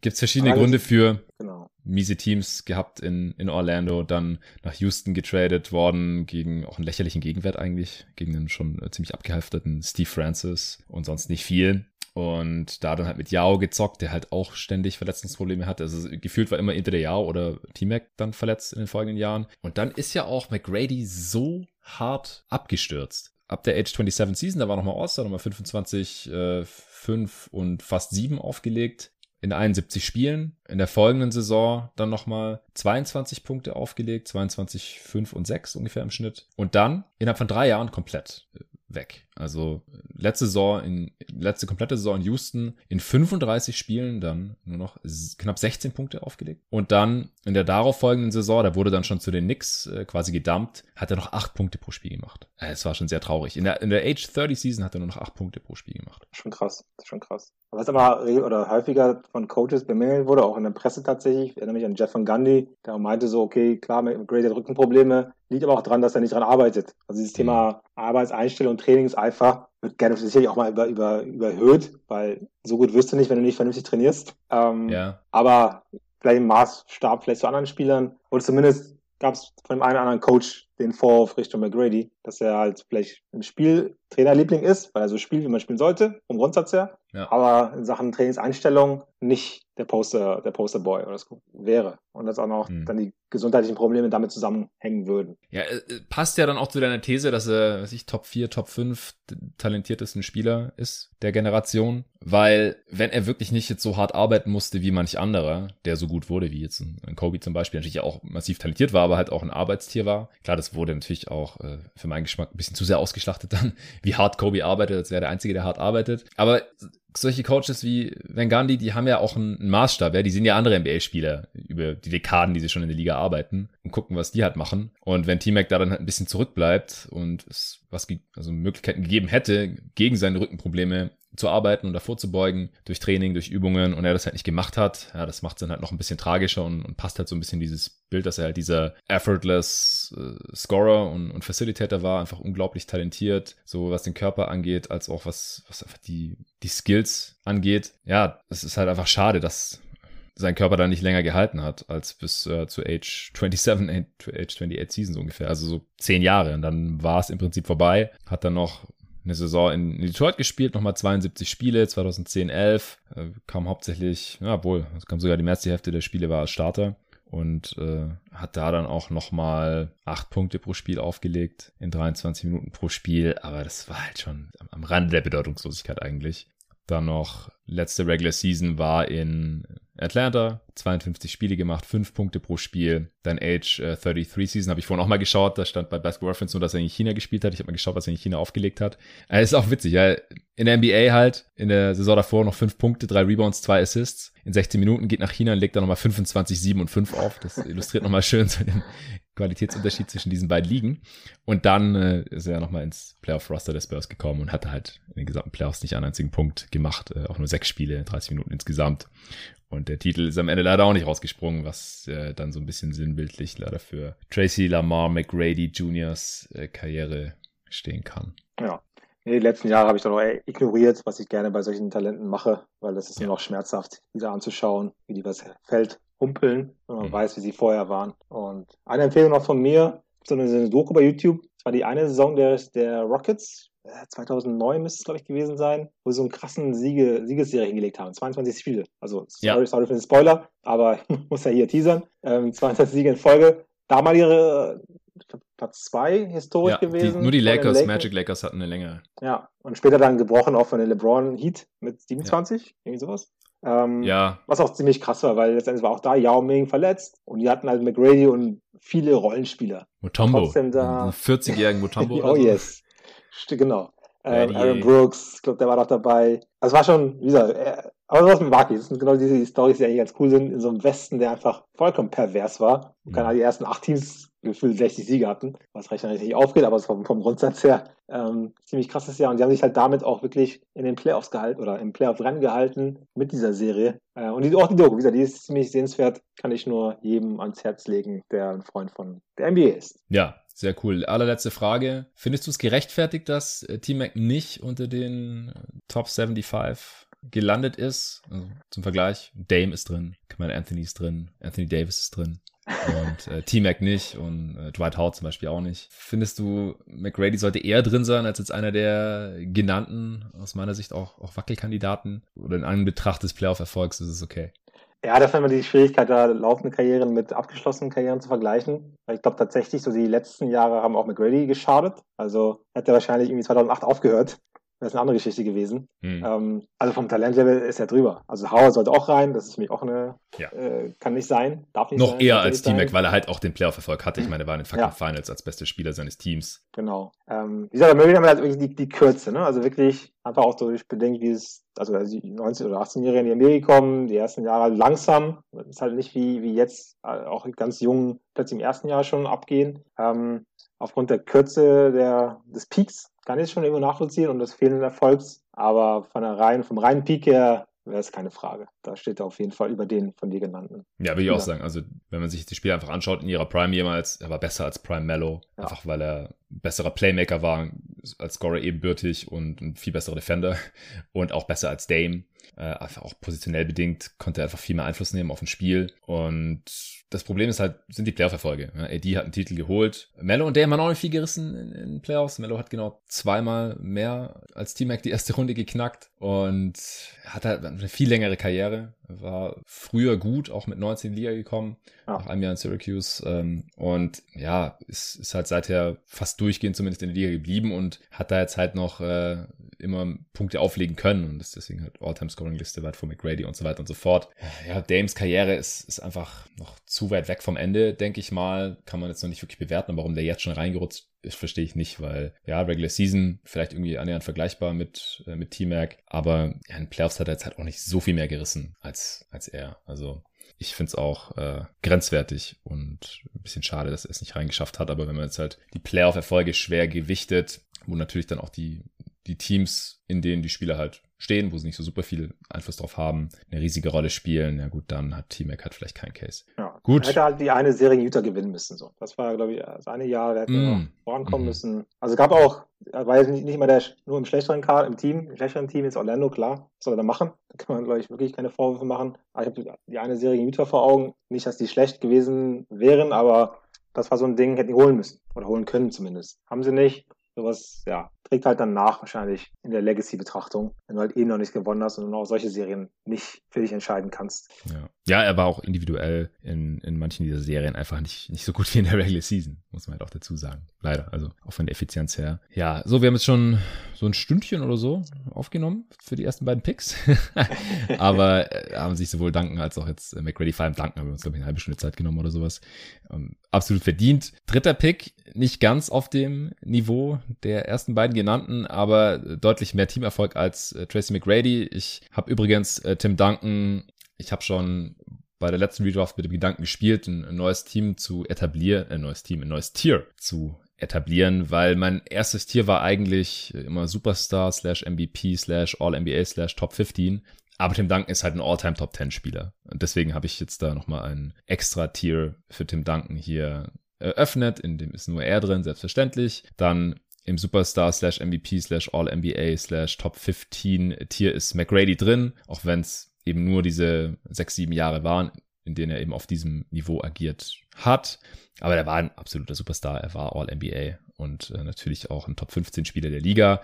Und der Spieler, den ich jetzt an drei nehme, der hat es da nicht ganz reingeschafft. Den habe ich bei den Borderline All-NBA slash Abo All-Stars reingeschoben. Er war zwar mal Finals MVP, aber ist eigentlich nicht ganz auf dem Niveau anderer Spieler, die äh, Finals MVP äh, wurden. Und das ist natürlich kein geringer als äh, Chauncey Billups. Der war fünfmal All-Star, dreimal All-NBA, zweimal All-Defensive Team und eben ist äh, ja 2004 mit den Detroit Pistons Meister geworden und wurde dann da auch zum Finals MVP gewählt, auch wenn das äh, nicht so super klar war, ob jetzt er den größten Impact hatte oder doch Ben Wallace, auch Rashid Wallace war super wichtig für dieses Team, Rip Hamilton war der Topscorer. Also das war einfach ein, ein Team-Effort und auch einer der wenigen Champs, die halt ohne absoluten äh, offensiven Superstar überhaupt Champ geworden sind. Ja, das war der korrekte Pick damals. Er wurde ja auch an drei von den Boston Celtics gepickt. Nur haben sie ihn nicht lange behalten. Die haben ihn nach der ersten Saison gegen äh, Kenny Anderson getradet, weil sie irgendwie ja erfahreneren Point Guard auf der Eins haben wollten, um irgendwie mal besser zu werden.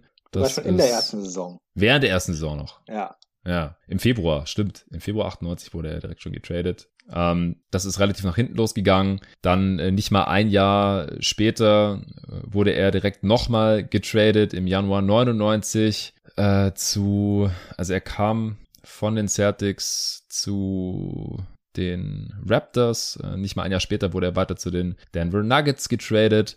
Ähm, dann nach nur 58 Spielen dort wurde er weiter zu den Minnesota Timberwolves getradet, äh, von denen er dann vor äh, Beginn der Saison 2002, 2003 zu den Detroit Pistons getradet wurde. Also er war halt im Alter von 25 schon ein absoluter Journeyman, der nirgends lang bleiben konnte. Und bei den Pistons hat er dann so ein bisschen seine Heimat gefunden, hatte seinen Durchbruch 2002, 2003. Die haben da ja so, ja, so eine Gruppe an, an Outcasts versammelt. Äh, ben Wallace kam aus Orlando, Rip Hamilton aus äh, Washington, die haben Tashon Prince gedraftet und dann halt noch äh, Rashid Wallace dazu geholt, der von Atlanta, also via Atlanta kam von den Portland Trailblazers. Und dann hatten sie halt diese berüchtigten äh, Bad Boys zweite Ausgabe am Start, mit denen sie dann ja die, die LA Lakers schlagen konnten 2004. Und ja, Billups war halt so der, Anführer dieses Teams, zumindest in der Offense, äh, der Playmaker, der Point Guard, wie auch immer. Er wurde eigentlich äh, fälschlicherweise auch Mr. Big Shot genannt. Er hat irgendwie einmal einen Game Winner getroffen, hat sich diesen Ruf da somit erarbeitet. Aber es, es kam ja dann aus der Mitte der 2000er, also die ersten, in Anführungsstrichen, Advanced Stats äh, heraus. Und da hat halt irgendjemand mal angefangen, die Clutch Shots äh, zu tracken. Und da war ich weiß nicht, ich habe da einen Artikel drüber geschrieben, das war einer meiner ersten, ich glaube sogar der erste auf GoToGuys.de 2010, habe ich mich dieser Stats da bedient, mal ein paar Myths gebastelt ähm, und unter anderem halt hatte Chauncey Billups die schlechteste Trefferquote in der Crunch-Time von allen Spielern, die ich mir da überhaupt angeschaut habe. Ich glaube 13% Trefferquote oder irgendwie sowas. Ähm, aber ansonsten, es war, war ein starker Spieler, also auch für damalige Verhältnisse schon irre, effizient, äh, über die Karriere ein 118er Offensivrating, was äh, einfach an seiner sehr guten Wurfauswahl auch lag und dass er halt ein extrem starker Dreierschütze war, hat äh, auch für damalige Verhältnisse schon verrückte 8 Dreier auf 100 Possessions genommen über die Karriere, 39 Prozent davon getroffen, war auch wichtig, denn im Zwei-Punkte-Bereich war es nicht so super effizient und er war halt auch ein effizienter Playmaker und vor allem ein starker Defender auch. Also wie gesagt, zweimal All-Defensive-Team, hat eine solide Größe gehabt als Guard-Defender mit 6'3, sehr kräftig auch, über 200 Pfund und hat einfach perfekt reingepasst da zu diesen äh, Detroit Pistons, die halt diese defensive Identität hatten, die ja auch ähm, nach der Abschaffung der Illegal Defense komplett ausgenutzt haben, dass man halt diese Help Defense Schemes mit Überladen der Strong Side und solchen Sachen dann auf einmal spielen durfte. Und dann hat natürlich da hinten die beiden Wallace äh, Dudes drin und haben da Beton angerührt. In der Defense und in der Offense hat halt, wie gesagt, John C. Billups so den, den Laden geschmissen. Also konkurrenzlos eigentlich aus meiner Sicht hier an, an drei, denn danach gibt es auf jeden Fall schon den ersten größeren Abfall in dieser Klasse. Ja, ich stimme dir zu. Das war ja auch die klare Nummer drei für mich. Wirklich interessanter Karriereverlauf, wie du sagst, einfach in den ersten vier Jahren in fünf Teams gespielt oder zumindest er war noch sogar in Orlando, da war er auch, aber auch hat nicht gespielt, war verletzungsbedingt dann zwar im Roster, hat aber nicht gespielt. Das heißt wirklich fünf Teams in den ersten vier Jahren. Ah, das ist für die meisten eigentlich schon so ein Karriereende, mutmaßlich. Mhm. Ähm, und sich dann doch nochmal in der zweiten Saison bei den Timberwolves wirklich etabliert, so gezeigt, okay, der kann als Starter in der Liga ähm, auflaufen. Am Anfang gab es auch mal diese Debatte, ist es ein Shooting Guard, Point Guard, man noch ein bisschen mhm. stärker in diesen klassischen Positionen gedacht hat. Er war ja auch nie jetzt der, der Playmaker, der 10 Assists auflegt. Das war auch nicht sein Spielstil. Deswegen kann man schon nachvollziehen, dass er so zwischen den Positionen Anführungsstrichen war, aber hat seinen Job einfach gemacht. Also gesagt, als Leader dieser, dieser Truppe, vorne wie hinten, wie du auch beschrieben hast, einfach ein grundsolider Combo-Guard, der auch ja, wenig Schwächen hat, aber jetzt nichts, nirgendwo brilliert aus meiner Sicht. Also keiner, kein, kein, kein Skillset, der wirklich herausragt. Aber insgesamt wirklich ein guter Basketballer ist, der gute Entscheidungen, schlaue Entscheidungen auf den, auf den Court trifft, was dann ja wirklich auch dann zu einigen Erfolgen getragen hat mit seinem Team, das natürlich auch sehr stark war und sich aber wunderbar ergänzt haben. Ja, war auch die klare Nummer drei in meinem, meinem Ranking hier. Ja. Ich habe gerade nochmal die Übersicht der äh, Transaktion hier äh, vor mir. Und tatsächlich bei den Wolves äh, hat er schon als Free Agent unterschrieben und dann zwei Jahre später bei den Pistons auch als Free Agent. Also da war er schon gar nicht mehr unter Vertrag. Außer den Pistons hat er auch dann den Denver Nuggets und dem gerade schon erwähnten Camilla Anthony zu ja, dem, dem größten Erfolg eigentlich äh, seit langem und dann auch für lange Zeit, bis äh, die Nuggets dann mit Jokic nochmal in den Western Conference Finals waren. Äh, 2008 wurde er dann äh, gegen Allen Iverson getradet, der da schon ja, Richtung Karriereende zugegangen ist. Das hatte dann auch bei den Pistons gar nicht mehr geklappt und das, das haben wir alles bei der Redraft 96 schon äh, besprochen. Aber für die Nuggets war Chauncey Billups und die Pistons sind damals halt schon so ein bisschen auseinandergefallen. Ben Wallace war als Free Agent zu den Bulls gegangen. Ja, das alte Team der Pistons, die halt jedes Jahr mindestens in Conference Finals gekommen waren, zweimal in die Finals und halt diesen Titel 2004 geholt hatten, die gab es dann da nicht mehr. Die, die waren alt geworden und äh, das Team wurde umstrukturiert und dann halt dieser Trade zu den äh, Denver Nuggets und damit halt auch der einzige tiefere Playoff-Rit für äh, Carmelo Anthony, an dem halt Chauncey Billups auch maßgeblich äh, beteiligt war. Er wurde dann ja auch zusammen äh, mit Carmelo Anthony zu den New York Knicks noch getradet und äh, dann ist seine Prime so langsam äh, zu Ende gegangen. Das letzte Mal All-Star war er da in Denver 2009, äh, 2010 dann am Ende noch ein paar Jahre bei den Clippers, wo er auch noch solide war und dann noch eine Abschiedssaison bei seinen Detroit Pistons im Alter von 37, 2013, 14. Ja, dann war er eine Zeit lang in den Medien und auch als Assistant Coach unterwegs und mittlerweile ist er Head Coach bei den äh, Portland Trailblazers. Spannend sind ja die beiden Back-to-Back-Finals, einmal gegen die Lakers, einmal gegen die Spurs, was ja auch über, über sieben Spiele ging, also einen Titel mitgenommen und also 2004 gegen die Lakers ja. Und was ich manchmal ein bisschen schade finde, wird immer gesagt, oh, die Lakers oder die damaligen Lakers, wenn das Beispiel der Superteams, haben nicht funktioniert. Nehmen wir mal die 2004er Lakers als Beispiel. Das aus meiner Sicht völliger Quatsch ist. Die waren in den Finals und haben auf dem mhm. Weg dahin krasse Teams wie Spurs und Timberwolves geschlagen mit MVP, Kevin Garnett etc. Ja, also wegen ein bisschen, ein bisschen blödes Beispiel, die da als, als, ja, als Beispiel für so eine Fehl, Fehlidee anzuführen. Und weil das schmälert dann auch so ein bisschen die Leistung der, der Pistons an der Stelle, weil das gleiche Team hat halt krasse Teams auf dem Weg in die Finals geschlagen und trotzdem konnten die, die Pistons dann die Lakers in den Finals schlagen. Ja, die hatten ihre Verletzungsprobleme, Carmelo war dann angeschlagen in den Finals und das Team war halt nicht tief. Trotzdem war es einfach eine überragende Leistung von den, von den Pistons an der Stelle, in fünf Spielen die Lakers da rauszuschmeißen. Also mit, mit mhm. Shaq mhm. in der Prime und Kobe in der Prime. Also Shaq, also immer noch Prime auf jeden Fall. Vielleicht nicht der Shaq der 2001, 2002, aber trotzdem immer noch ziemlich gut. Und haben da einfach als Team, wie du sagst, wirklich ein Team-Effort, weil es keiner, kein einzelner Spieler, der herausgeragt hat. Aber Billups hat da einfach einen ganz ziemlich guten Job gemacht und sein Team dann auch im nächsten Jahr wieder in die Finals zu führen, ähm, den Spurs sieben Spiele abzuringen, ist halt auch krass. Muss man auch erstmal schaffen. Ja, auf jeden Fall. Ja, Chauncey Billups hat die zweitmeisten Minuten gespielt.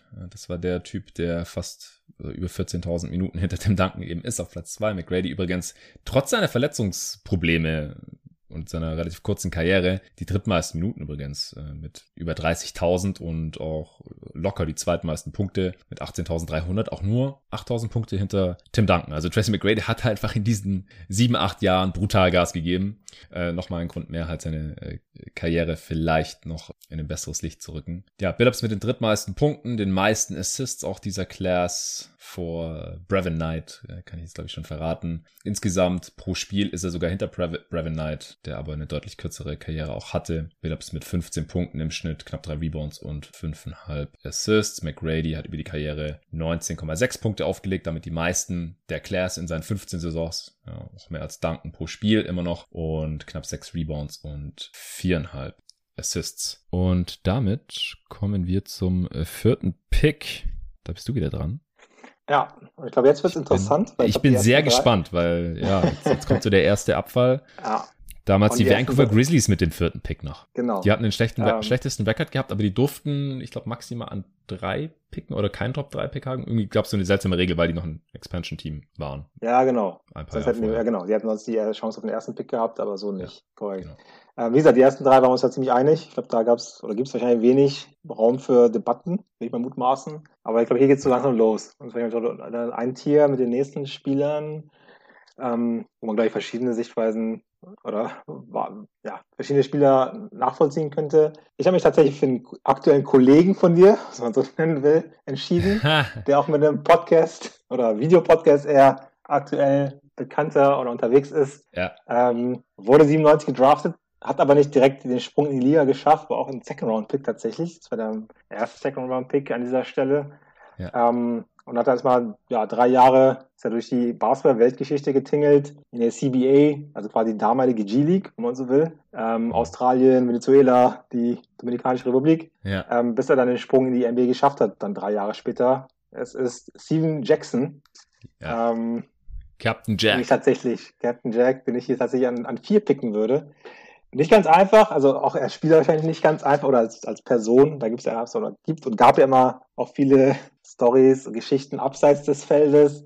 Mhm. Was natürlich im Vordergrund stand, natürlich auch die Geschichte, ja, Malice in the Palace, Detroit, Indiana, die bekannte Schlägerei mit den Fans. Da war er auch an vorderster Front, wenn man es mal so nennen will. Aber vom Spielertyp fand ich ihn tatsächlich interessant. Also wirklich ein großer Wing wieder, der werfen kann, der verteidigen kann. Ähm, und das, deswegen fand ich ihn auch tatsächlich interessant und auch einen guten, einen guten Peak hatte insgesamt. Ja. Also bei den, bei den Warriors in Indiana, also gerade die We Believe Warriors, wenn sich die, der eine oder andere erinnert, war, ich sage das 2007? Genau, das war die, die mhm. MVP-Saison von Nowitzki, ja.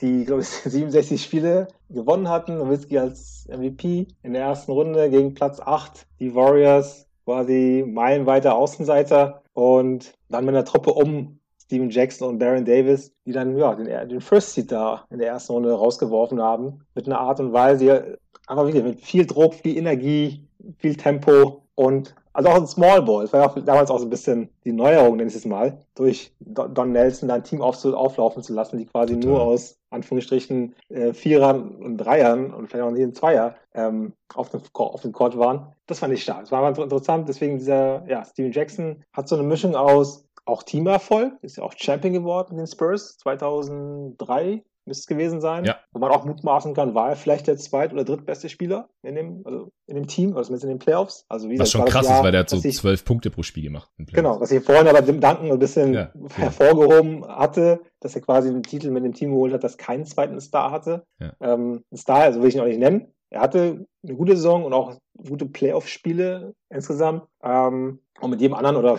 kaum einem anderen Superstar hätte es funktioniert da einen Titel zu holen, aber trotzdem hat er seinen Job da gemacht. Und gerade halt später dann bei den Warriors und insbesondere auch bei den Pacers war er schon wirklich mh, der Borderline All-Star, würde ich schon mal sagen. Wie siehst du das?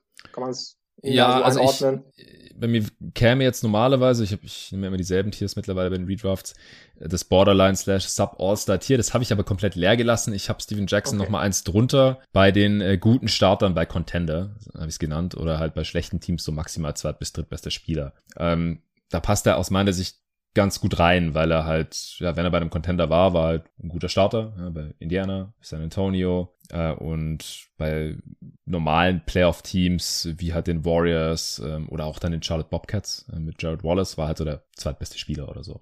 Ja, also ich finde es auch eine unglaubliche Geschichte, Community College in der zweiten Runde von den Suns gedraftet, dann 42 und dann halt drei Jahre erstmal durch die Welt äh, getingelt. Und dann halt äh, die Spurs haben ihn dann irgendwie, ne, erst war er kurz bei den Nets, die hatten dann aber irgendwie auch kein Interesse daran, ihn zu verlängern, warum auch immer. Und äh, dann haben die Spurs ihn reingeholt und haben ihn aber auch erstmal nur auf der Inactive List oder damals hieß es noch Injury List gelassen. Ich habe da so ein Zitat von Mike Brown gelesen, dass die erstmal gucken wollten, wie er halt darauf reagiert. Und er hat das anscheinend dann ähm, positiv aufgenommen und hat sich im Training immer einen Arsch aufgerissen. Und äh, dann wurde er halt mit einer größeren Rolle belohnt und, und war dann halt beim Titelgewinn ja auch maßgeblich beteiligt, aber dann haben sie ihn ja auch nicht behalten. Und ähm, ist dann ja irgendwann bei den Pacers gelandet. Und äh, hat sich spielerisch total gut ergänzt und waren dann auch einer der Top-Favoriten da auf den Titel. Also auch an der Stelle kann ich nochmal Malice at the Palace empfehlen, weil Steven Jackson da auch interviewt wird und seine Sicht der Dinge so ein bisschen darstellt. Äh, ich fand es auch interessant, dass er dann äh, in dem Rahmen halt auch zugegeben hat, dass er damals halt ein Kid war, der äh, Zitat just smoking weed all day äh, und Basketball gespielt hat. Ich weiß nicht genau, wie das dann so gut zusammengepasst hat. Und ich habe dann auch nochmal äh, ein Zitat heute von Donny Nelson, Donny Nelson sage ich schon, Donny Walsh, dem äh, Entscheider bei den Pacers, gelesen, dass er schon nachvollziehen kann, wieso halt Jackson immer so sehr für seine Teammates einsteht und dann halt im Zweifel auch einem Ron Test äh, in die Zuschauerränge folgt und, und sich dann da halt mit den Fans prügelt, um halt seinen Teammate zu beschützen, weil, äh, kennst du die Story mit äh, Steven Jacksons äh, Bruder. Ja, ja. Ja, der ist ja Opfer eines Raubmords geworden im Alter von 25, als Steven Jackson 16 war. Und ja, seither, und dass Steven Jackson sich halt danach anscheinend äh, Vorwürfe gemacht hat, dass er halt nicht da war, um, um seinen Bruder zu schützen oder um ihm zu helfen bei diesem Raubmord. Und ja, sich halt so eine Teilschuld an diesem Tod wohl gegeben hat und dass er seither halt immer komplett äh, für, für seine ja, Teammates, die er dann als Familie betrachtet, einsteht und dass das halt so, so der Hintergrund ist, ähm, wieso er das damals auch gemacht hat und wieso seine Teammates halt auch immer so, so geliebt haben und so respektiert haben. Aber auch spielerisch. Also ich bin großer Fan von, vom Spieler Steven Jackson auch gewesen. Ein guter Defender, konnte passen, also so sekundäres, tertiäres Playmaking mit übernehmen. Streaky Shooter, aber musste da auf jeden Fall respektiert werden, konnte heiß laufen und egal wo er war, hat er eigentlich immer seine Rolle sehr gut ausgefüllt. Also sei es bei den Spurs, sei es bei den, bei den Pacers dann halt äh, und dann halt auch bei den We Believe Warriors, die du gerade schon angesprochen hast, dann mit äh, Al Harrington, Matt Barnes, äh, Josh äh, Quatsch, Jason Richardson und äh, Baron Davis war so im Prinzip das, das Line-Up, das da halt den äh, Mavs das Leben zur Hölle gemacht hat. Und dann halt, wie gesagt, auch nochmal bei den Bobcats, ähm, ja, zumindest halt das Team so auf, auf Playoff-Kurs äh, gehalten hat, wurde dann da auch nochmal überbezahlt von, ich glaube, Michael Jordan war es damals schon. Ähm, aber einfach, ja, irgendwie ein Winning Player auf, auf seine Weise auch mit diesem Skillset. Und ich hätte ihn hier auch sehr klar an vier genommen, tatsächlich. Ich sehe ihn schon nochmal deutlich vor allen anderen Optionen, die es hier noch gibt an der Stelle. Okay, so passt das ja auch, dass wir uns da einig sind. Wie gesagt, dieses beiden Seiten agieren konnte er und wie gesagt, er hat seine Erfolge am Ende des Tages gesammelt und hatte auch einen ziemlich guten Peak insgesamt. Klar, weil dann war es als Außer nicht gereicht, aber so der Peak war vielleicht, hätte mal passieren können. Ja, ja, ich denke auch. Hat auch die fünftmeisten Spiele und die viertmeisten Minuten der Class gespielt. Mit 27.400 Minuten ist er ähm, auch ja, nur gut 3000 hinter T-Mac zum Beispiel. Insgesamt auch 15 Punkte im Schnitt über die Karriere, knapp vier Rebounds und drei Assists. Lässt sich schon sehen. Ja. Und wie das Jahr mit Detroit, der Schlägerei, da waren sie ja auch wirklich, ich glaube, das beste Team im Osten, zumindest in der Regular Season zu dem Zeitpunkt. Ja, gut, es war noch im November, um, aber ja, zu dem Zeitpunkt schon. War das so früh, ja? Ja, ja. Ach so, okay, dann was bringt. Okay. Hm. Ja, das wurde, wurde bei der Doku ein bisschen aufgeblasen. Ja, also wir waren das Team to beat. Ja, okay, ihr hattet, keine Ahnung, 15 Spiele gemacht zu dem Zeitpunkt oder sowas. Muss ich nochmal den Racket von der Jahr vom Jahr vorher anschauen. Ne? Also es war ja ein gutes Pacers-Team. Also die waren ja wirklich ja, ja, safe. ein gutes Team. Und dann ja, 30 Spiele war er, glaube ich, raus dann als Strafe. Genau, hat 51 gemacht in der Saison. Und jetzt halt wieder mit seinem Videopodcast immer mal wieder in meiner Twitter-Timeline. So welche Clips. Wie heißt, wie heißt es? All the Smoke? All the Smoke mit äh, Matt Barnes. Matt Barnes. Genau. Ja, die kennen sich ja dann aus der Warriors-Zeit. Ja. Ne, genau, so viel wäre es dann aus meiner Sicht dann zu Steven Jackson. Und auch, dann sind wir ja d'accord, was die ersten vier betrifft. Und jetzt ja. bist du dran an fünf. Mal schauen, was da passiert. Ja, ich will noch kurz äh, so. sicher gehen, dass ich hier keinen Quatsch erzähle mit Malice at the Palace, wann das genau war. Ja, am 19.11.2004 war das. Ende November. Und die Pacers ja, hatten zu dem Zeitpunkt neun, nee, ich weiß nicht, Steven Jackson hatte zumindest neun Spiele gemacht zu dem Zeitpunkt. Die Pacers standen bei sieben und zwei. Neun Spiele. Welches, welches Jahr war denn, wo Jermaine O'Neal im Dritter im MVP-Race wurde? Das war die Saison ja, davor. davor. Ah, ja. okay. Hm. okay. Da waren sie, oder da waren die ja auf, auf Platz 1, wenn ich mich nicht täusche. Mhm. Okay, hm, ja gut, dann bist du durch. 61 Siege in der Saison 2003, 2004, genau. Und da war Jermaine O'Neal in den Playoffs, glaube ich, verletzt und äh, sind in den Eastern Conference Finals 2-4 gegen die Pistons ausgeschieden, die ja dann den Titel geholt haben. Ja, ich bin dran an 5 und jetzt finde ich es schwierig. Also ich habe hier, ich glaube, drei verschiedene Spieler gehabt, mindestens äh, im, Laufe meiner Vorbereitung. Es käme jetzt eigentlich, also ich habe keinen anderen Spieler in diesem guter Starter bei einem Contender-Tier drin. Ehrlich gesagt, das hat mir keiner der verbleibenden Spieler lang genug gezeigt, wenn überhaupt mal gezeigt. Dann Rollenspieler, die bei jedem Team in der Closing Lineup sein können. Dafür haben mir die Spieler irgendwie immer zu gravierende Lücken im Skillset. Und deswegen habe ich jetzt meinen fünften Pick schon nur noch im sechsten Tier. Das heißt Rollenspieler mit Fragezeichen slash fitabhängig slash Sixth Man. Und da ist mein oberster Spieler auf dem Board jetzt äh, Tim Thomas. Hättest du den jetzt auch oder den anderen? Ähm, ich habe ich hab tatsächlich gerade doch Keith Van Horn davor. Ja, okay. Der, das wäre Aber es ist tatsächlich derselbe, dasselbe Tier. Ich habe es jetzt nicht so ja. geordnet wie du mit klaren ja, ähm, Rollenprofilen, sage ich mal, an der Stelle. Aber hatte tatsächlich die beiden im gleichen Tier, aber ja. Van Horn ist auch mein, wäre mein nächster Spieler gewesen. Mhm. Ja, aber ich kann gleich einen Case machen, wieso ich, ich Thomas vor Van Horn habe. Erstmal kurz zu Tim Thomas. Der wurde damals an sieben von den New Jersey Nets gepickt und dann direkt gegen Van Horn getradet der an zwei ja von den Sixers gepickt worden war, natürlich im Paket noch mit anderen. Also im Prinzip haben die äh, Nets hochgetradet oder die Sixers runtergetradet, war dann erstmal Teammate für ein paar Jahre von äh, Allen Iverson. Aber es ist echt auffällig. So die, die ganzen Spieler oder viele Spieler, die hier früh gepickt wurden, die wurden erstmal rumgereicht. Unglaublich. Und so halt auch Tim Thomas. Also Van Horn wurde ständig getradet. Chauncey Billups haben wir gerade schon äh, erwähnt. Tim Thomas, der in sieben gedraftet wurde. Und auch noch viele andere, die wir jetzt noch nicht erwähnt haben. McGrady war ja nach drei Jahren schon weg aus äh, Toronto. Also es zieht sich hier echt durch. Also fast jeder Spieler wurde nicht lang gehalten oder hat es nicht lang ausgehalten bei dem Team, von dem er hier 1997 gedraftet worden war. Tim Thomas hatte sicherlich das Talent, um hier zwei, drei Spots weiter oben zu landen bei einer Redraft hat es aber halt leider nie realisiert, zumindest nie konstant. Über die Karriere 11,5 Punkte, 4 Rebounds, 6'10 Forward gewesen, 230 Pfund, also sehr gute Größe für einen Wing. Heute würde er wahrscheinlich ausschließlich auf der 4 auflaufen, äh, was er dann ja auch bei seinem kurzen Stint bei den 7 Seconds or Less äh, Suns auch machen durfte. Da wurde er sogar teilweise, erinnere ich mich, von Mike D'Antoni auf die 5 geschoben. Small war 5er, aber ansonsten äh, bei den meisten Teams für die er so gespielt hat, wurde auf der 3 eingesetzt, wurde da als 20-Jähriger äh, gedraftet und ja, war ein, war ein starker Shooter, aber hat sonst aus seinem Körper halt nicht annähernd rausgeholt, was da eigentlich drin gewesen wäre mit dieser Länge, äh, mit diesem Body. Äh, Bill Simmons hat mal den Witz gerissen in einem Podcast, dass er sich an ein Spiel erinnern kann, in dem Tim Thomas wirklich nur von Dreierlinie zur Dreierlinie gelaufen ist. Als hätte er eine Wette am Laufen, dass er es schafft, ein ganzes Spiel nicht einmal innerhalb von der Dreierlinie den Boden zu berühren. Und also der ist echt durch manche Spiele so geschlafwandelt. Das, das konnte einen echt wahnsinnig machen, weil er halt eigentlich alle Tools hatte, um in der NBA zu dominieren. Und er hat es in Anführungsstrichen einfach nicht gemacht. Und ja, galt halt so als dieses ewige Talent, äh, hatte dann immer wieder zwischendurch eine halbe gute Saison oder vielleicht auch eine ganze, wurde dann entsprechend bezahlt.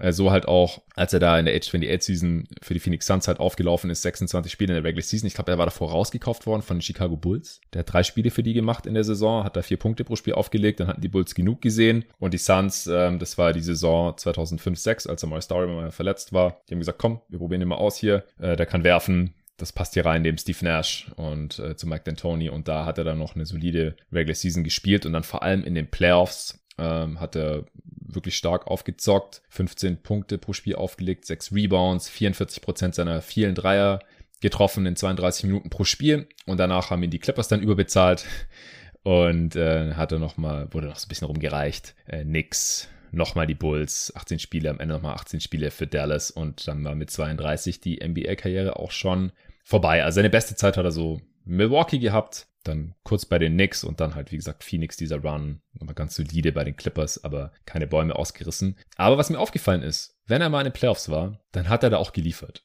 Also für die Bucks äh, war drei Saisons in den Playoffs. Insgesamt sind es 29 Spiele und hat da 13 Punkte pro Spiel aufgelegt. Dann diese 20 Playoff-Spiele, 20 Playoff-Spiele für die Suns in diesem einen Run äh, in die Conference Finals, äh, hat er auch 15 Punkte pro Spiel aufgelegt und hat halt über seine Karriere ein 116 Offensivrating in den Playoffs gehabt. 116. Und Keith Van Horn, über den ich ja auch nachgedacht habe an der Stelle, vor allem weil er hat gerade zu Beginn seiner Karriere, bevor er dann Verletzungssorgen hatte, ein sehr produktiver Spieler auch war. Der wurde auch rumgereicht äh, wie Sauerbier.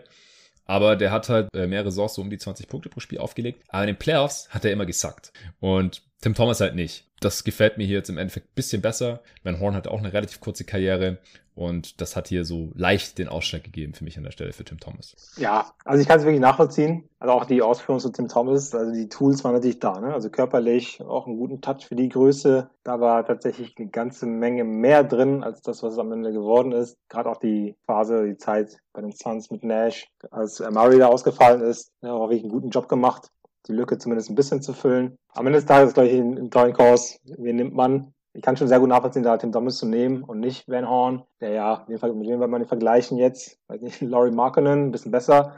Ähm, ja, guter Vergleich. Also ich habe ich hab echt über, typ über Vergleich vielleicht. nachgedacht. Mhm. also war er also wie offensiv nicht schlecht. Er konnte wirklich aus, aus der Midrange, auf, konnte werfen, hat einen Touch, hatte auch seine Moves. Ähm, kam ja auch wirklich als fertiger Spieler vom College, hat bei Utah gespielt, auch relativ erfolgreich. Also wie gesagt, war natürlich, wie du sagst, ist in der Regular Season anfangs auch wirklich sehr produktiv. Im einen Jahr so meines Wissens nach auch in der Top 5 in der Scoring-Liste tatsächlich in irgendeinem Jahr. Zweite, dritte Saison muss es gewesen sein. Ja, in der zweiten hat er ähm, 22 Punkte pro Spiel gemacht, also wahrscheinlich war es da. Thomas ist natürlich defensiv noch stärker als Van Horn an der Stelle und auch ein bisschen längere Karriere, weil Van Horn ja wirklich nur neun Jahre am Ende des Tages in der Liga war. Ja. Zuletzt dann bei den Mavs und dann halt verschwunden. Mhm. Und ja, letzte Anekdote. Tim Thomas ist natürlich bekannt für seine beiden Headbands, die er getragen hat. Eine der Stilikonen. Ganz wild. Ja. Hast du das Bild vor Augen?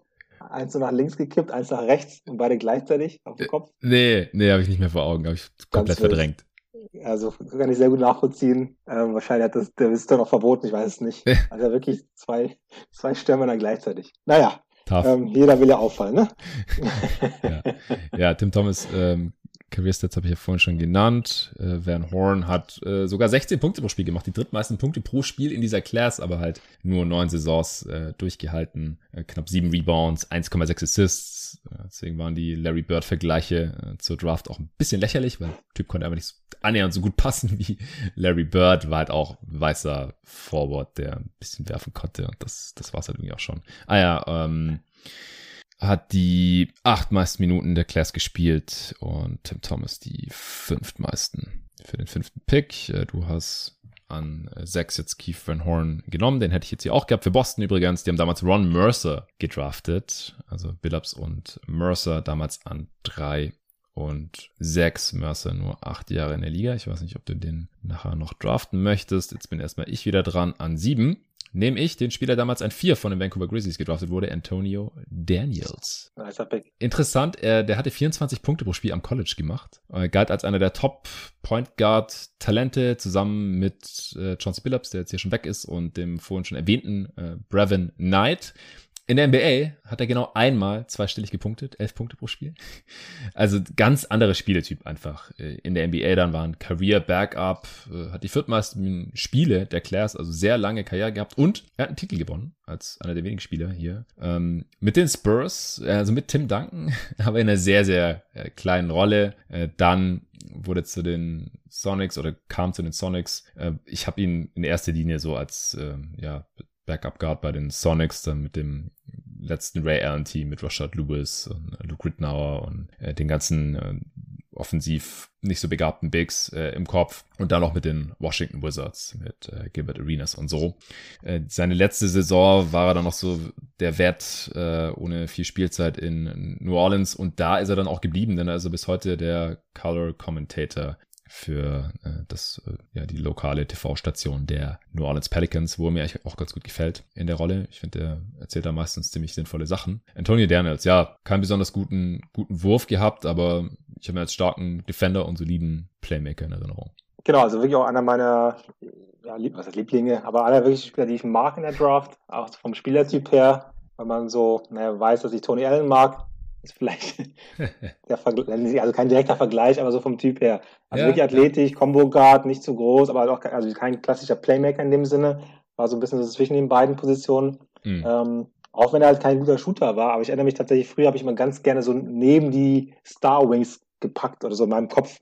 Damals mit Kobe, Lakers, ach, die müssen sich mal Daniels dazu holen für die Eins. Er bringt den Ball nicht, der hat eh Kobe in der Hand, er soll halt verteidigen, da mal die Fastbreaks laufen. Das war so, ähm, warum ich ihn ganz gerne mochte. Und wie gesagt, auch defensiv halt sehr engagiert, auch wenn er als, als Scorer in die Liga kam. Ähm, insgesamt wirklich eine sehr solide Karriere, tatsächlich. Also war jetzt nicht mein Pick an sieben, noch einen okay. anderen, aber kann es nachvollziehen, oder war auch gleiche wie jetzt die, der Stil da drüber, so ein bisschen unentschieden, wen ich nehmen soll an sieben, aber tatsächlich war dann Dennis meine, meine acht, der achte Pick. Ähm, wie du sagst, eine grundsolide Karriere an der Seite von Ray Allen, guten Job gemacht, mit den Spurs da den Titel geholt und auch am Ende bei den Wizards wirklich einen guten Job gemacht, fand ich insgesamt. Also, und extrem effizient für die damalige Zeit. Echt unfassbar, hast du dir das mal angeschaut? Der hatte die Karriere ein 114er Offensivrating und wir haben mit also die Alternativen, viele andere Guards, die gammeln halt irgendwo so beim Offensivrating von 100 rum, was damals jetzt nicht so krass mhm. äh, stark unterdurchschnittlich war, also vor allem zu Beginn der Karriere, da ums Jahr 2000 rum, wo die Liga halt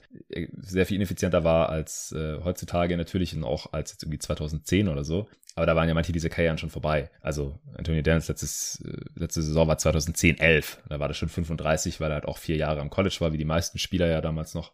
Aber der Typ hat ähm, 2003, 4 zum Beispiel für die Sonics in 71 Spielen Offensivrating von 129 gehabt. Also der hatte jetzt nicht die größte offensive Rolle, ja, aber das ist nicht ja. so, dass der nie einen Ball hatte oder, oder gar ja. nichts gemacht hat. Der hatte trotzdem so eine 19er Usage oder sowas. Ähm, das ist schon krass und auch die Saison drauf, die letzte dann in Seattle, 124er äh, Offensivrating und so. Also der hatte, hatte eigentlich so gut wie keine ineffiziente Saison. Seine Rookie-Saison für Vancouver, auch da wieder ein Jahr Vancouver, dann direkt irgendwie zu den Spurs abgeschoben, keine Ahnung wieso. Und äh, dann halt das allerletzte, gut, es waren vier Spiele da noch in, in Philly. New Orleans, also seine letzte echte Saison, da 106er Offensivrating, aber sonst war der immer extrem überdurchschnittlich effizient und das ohne jetzt besonders viel Dreier zu nehmen oder die gut zu treffen. Also einfach sehr viele richtige Entscheidungen getroffen genau. am offensiven Ende des Feldes und wie du sagst, halt defensiv äh, auch sehr stark. Also war für mich dann doch relativ klar hier und deswegen bin ich gespannt, ja. wen du ihm vorgezogen hast. Ich, ich kann es mir schon was denken. Ist es Bobby Jackson? Nee, tatsächlich nee. ist es okay, ein kleiner Home, also es ist vielleicht ein Homer-Pick von mir, weil ich den Spieler irgendwie mochte. Es ist Derek Anderson. Ah, ja, okay. Ja, ja, den habe ich auch in, im selben Tier, ich auch in der Range. Ja. 13. Pick von den Cavaliers. Den mochte ich auch. Ähm, ja, aber ich, ich mochte den Spieler. Also, also mhm. vom, vom Spielstil her, von der Ästhetik, wie er auf dem, ja, auf dem Court performt, tatsächlich mal, zum Ansehen. Das war tatsächlich, äh, oder ist der Grund, warum ich ihn hier, also, mit einem Grund, auch ein guter, guter Spieler, ein klassischer Two-Guard. Ja. Ähm, man damals wo gesagt hätte, keiner, der jetzt den, den Ball bringt, auch wenn er gleich manchmal diese Rolle einnehmen sollte, musste, aufgrund von Verletzungen. Aber eigentlich wirklich ein Zweier, kam von Kentucky, ähm, ziemlich athletisch. Ja. Kein konstanter Wurf, konnte aber teilweise aus Halle springen, ähm, in diversen Teams gespielt. Ja, also athletischer Two-Guard, schön anzusehen. Effizienzwerte müsste ich mir nochmal anschauen, war, glaube ich, wahrscheinlich nicht so die nee. überragende. Ich hatte den erst höher Werte. und dann habe ich mir das angeschaut und habe gedacht, das kann ich nicht machen. nicht vor Antonio Daniels. ja. Aber ich hatte den auch, ich hatte den früher in meinem Kinderzimmer hängen, so mit 13, 14. Äh, so ein Basketposter war das im, im weißen Blazers-Jersey mit der Nummer 1, habe ich noch genau vor Augen. Wie so ein seitlicher Dank. Ja, von, so von links. von der Seite. Ja. Oh yes. Wo so mega hoch ist und, und das, den einen Fuß so nach hinten wegstreckt. Das hatte ich auch. Geil. Und das sind auch gleich so mit die, also nicht nur bei ihm, ich mag diese Art von Dank. an der Baseline, Drive, Drive zur Baseline, seitlich ja. abspringen. Ja. Da stehe ich zahl drauf. Vielleicht war es das Poster, das mich ständig begleitet hat und jetzt bis hierhin äh, beeinflusst. Kann, kann gut sein. Ja, ist auch vollkommen okay. Der wurde damals von den Cavs gepickt ähm, und ja, dann auch ein bisschen durch die Liga geschickt. Äh, drittes Jahr Clippers, viertes Jahr Spurs, äh, fünftes Jahr dann, oder ab dem fünften Jahr dann äh, Portland. Jail Blazers war am Start. Ich wüsste aber nicht, ob er sich da selber auch was zu Schulden kommen lassen hat. Ähm, ich glaube schon. Irgendwas, irgendwas war da mal. Ich will mir jetzt nichts Falsches unterstellen, aber irgendwas hat er da auch mal gemacht. Ähm, bis, bis er dann 30 war, war er in Portland und dann ja so Karriereabend noch äh, eine Saison in Miami, ein paar Spiele und die letzten beiden Jahre dann noch in äh, Charlotte. Und da war die Karriere auch schon leider relativ früh vorbei. Ich glaube, der hatte auch immer wieder Knieprobleme, mhm. denn bei der Ja, Draft Verletzung war ein großes Ding. Verletzung war ein großes Problem mhm. insgesamt. Ja, ich glaube, der ist auch hier. in der Draft geslidet auf 13. Das war der letzte Lottery-Pick damals zu den Cavs, weil er damals auch schon Knieprobleme hatte, anscheinend. Der hatte sich, ähm, wenn ich mich nicht täusche, das Kreuzband in Kentucky gerissen. Mm. Einfach was Kreuzband oder irgendeine wichtige Sehne. Ich weiß nicht mehr ganz, was das war. Hatte da halt schon, kam quasi damit in die Liga, Anführungsstrichen. Ähm, und das ist eine andere Zeit, ne? Also vor 25 Jahren waren solche Ja. Verletzungen wahrscheinlich riskanter oder für, für, die, für, die, für die Scouts oder die Entscheidungsträger das Risiko höher, so einen dann auch zu holen, zu nehmen, ähm, was sich auch ein bisschen bewahrheitet hat, weil er hatte tatsächlich regelmäßig seine Verletzungsprobleme. Ja. Er hat einen Ring geholt mit den Heat 2006 mit Wade und Shaq. Äh, aber ansonsten, also in den Playoffs echt nicht gut. 24 Spiele gemacht, ein paar für die Cavs, äh, für die Spurs und für die Blazers und äh, hat insgesamt in allen Playoff-Spielen ein Offensivrating von 93, äh, 33 Prozent aus dem Feld und so. Also quasi eine nicht existente Karriere in den Playoffs und deswegen ist er bei mir ein bisschen auf dem Board äh, gefallen. Aber wie gesagt, äh, einer der wenigen Spieler hier, die einen Ring haben. Immerhin, auch wenn er da nicht so besonders viel dazu beigetragen hat. Aber ich, ich verstehe auf jeden Fall deine Begeisterung ja. für ihn. Ich, ich teile Ich glaube, beste Saison war dann wahrscheinlich, also statistisch bei den Clippers 17 Punkte. Ja. Im Jahr 2000. Ja, also wie gesagt, die Zeit der Stars dieses, dieser, dieser Draft Class ist hinter uns. Die sind eher nur noch vernünftige Rollenspieler mhm. im gesamten Karrierekontext. Von daher, wie gesagt, Daniels wäre meine Acht gewesen, aber auch da war es halt eng. Und vielleicht wäre es hier auch ein bisschen so ein ähm, nicht BPA-Pick, sondern nach Fit gewesen, gegebenenfalls. Ja, ja, es ist, wie gesagt, es gab schon den Abfall nach Billups zu Steven Jackson und danach dann nochmal einen zu Tim Thomas und äh, dann Keith Van Horn, Antonio Daniels, äh, so die ganzen Spiele habe ich jetzt alle im, im selben Tier und ich hätte vor Derek Anderson noch zwei andere Spieler und zwar einfach, weil die in den Playoffs mehr gerissen haben oder einfach mhm. relevantere Karrieren hatten, meiner Meinung nach, auch wenn die nicht so talentiert waren wie jetzt Derek Anderson, wenn, wenn er fit gewesen wäre oder das Maximum rausgeholt hätte. Der eine ist äh, Bobby Jackson. Ich habe oh, ihn yes. dir gerade schon unterstellt, weil er, ich glaube, den kennen auch einfach mehr Leute, ist ein größerer Name, weil er Teil von erfolgreichen Teams war, und zwar der Sacramento Kings. Da ist er Six Man of the Year geworden und ja, hat da einfach auch eine, eine wichtige Rolle eingenommen. Also so ein klassischer Scoring Guard von der Bank im Prinzip. Und ja, der hat halt nicht nur in der Regular Season äh, gute Saisons abgeliefert. Also wurde damals von den Nuggets gedraftet, auch nach einem Jahr zu den Wolves, wo er dann zwei Jahre war, äh, geschickt und dann halt zu den Kings äh, ab der Saison 2000, 2001 und da ist er dann sechs Jahre geblieben, nee, fünf sorry, bis 2004, 2005, als dann dieses Team so ein bisschen auseinandergefallen ist, äh, um Chris Webber, Stojakovic, äh, Divac und äh, Doug Christie und der Starter war ja erst Jason Williams und dann Mike Bibby und Bobby Jackson war eben der Backup äh, der Guards von der Bank, hat er seine 14, 15 äh, Punkte pro Spiel aufgelegt, in der Regular Season relativ viele Dreier geballert, über die Karriere 35% davon getroffen,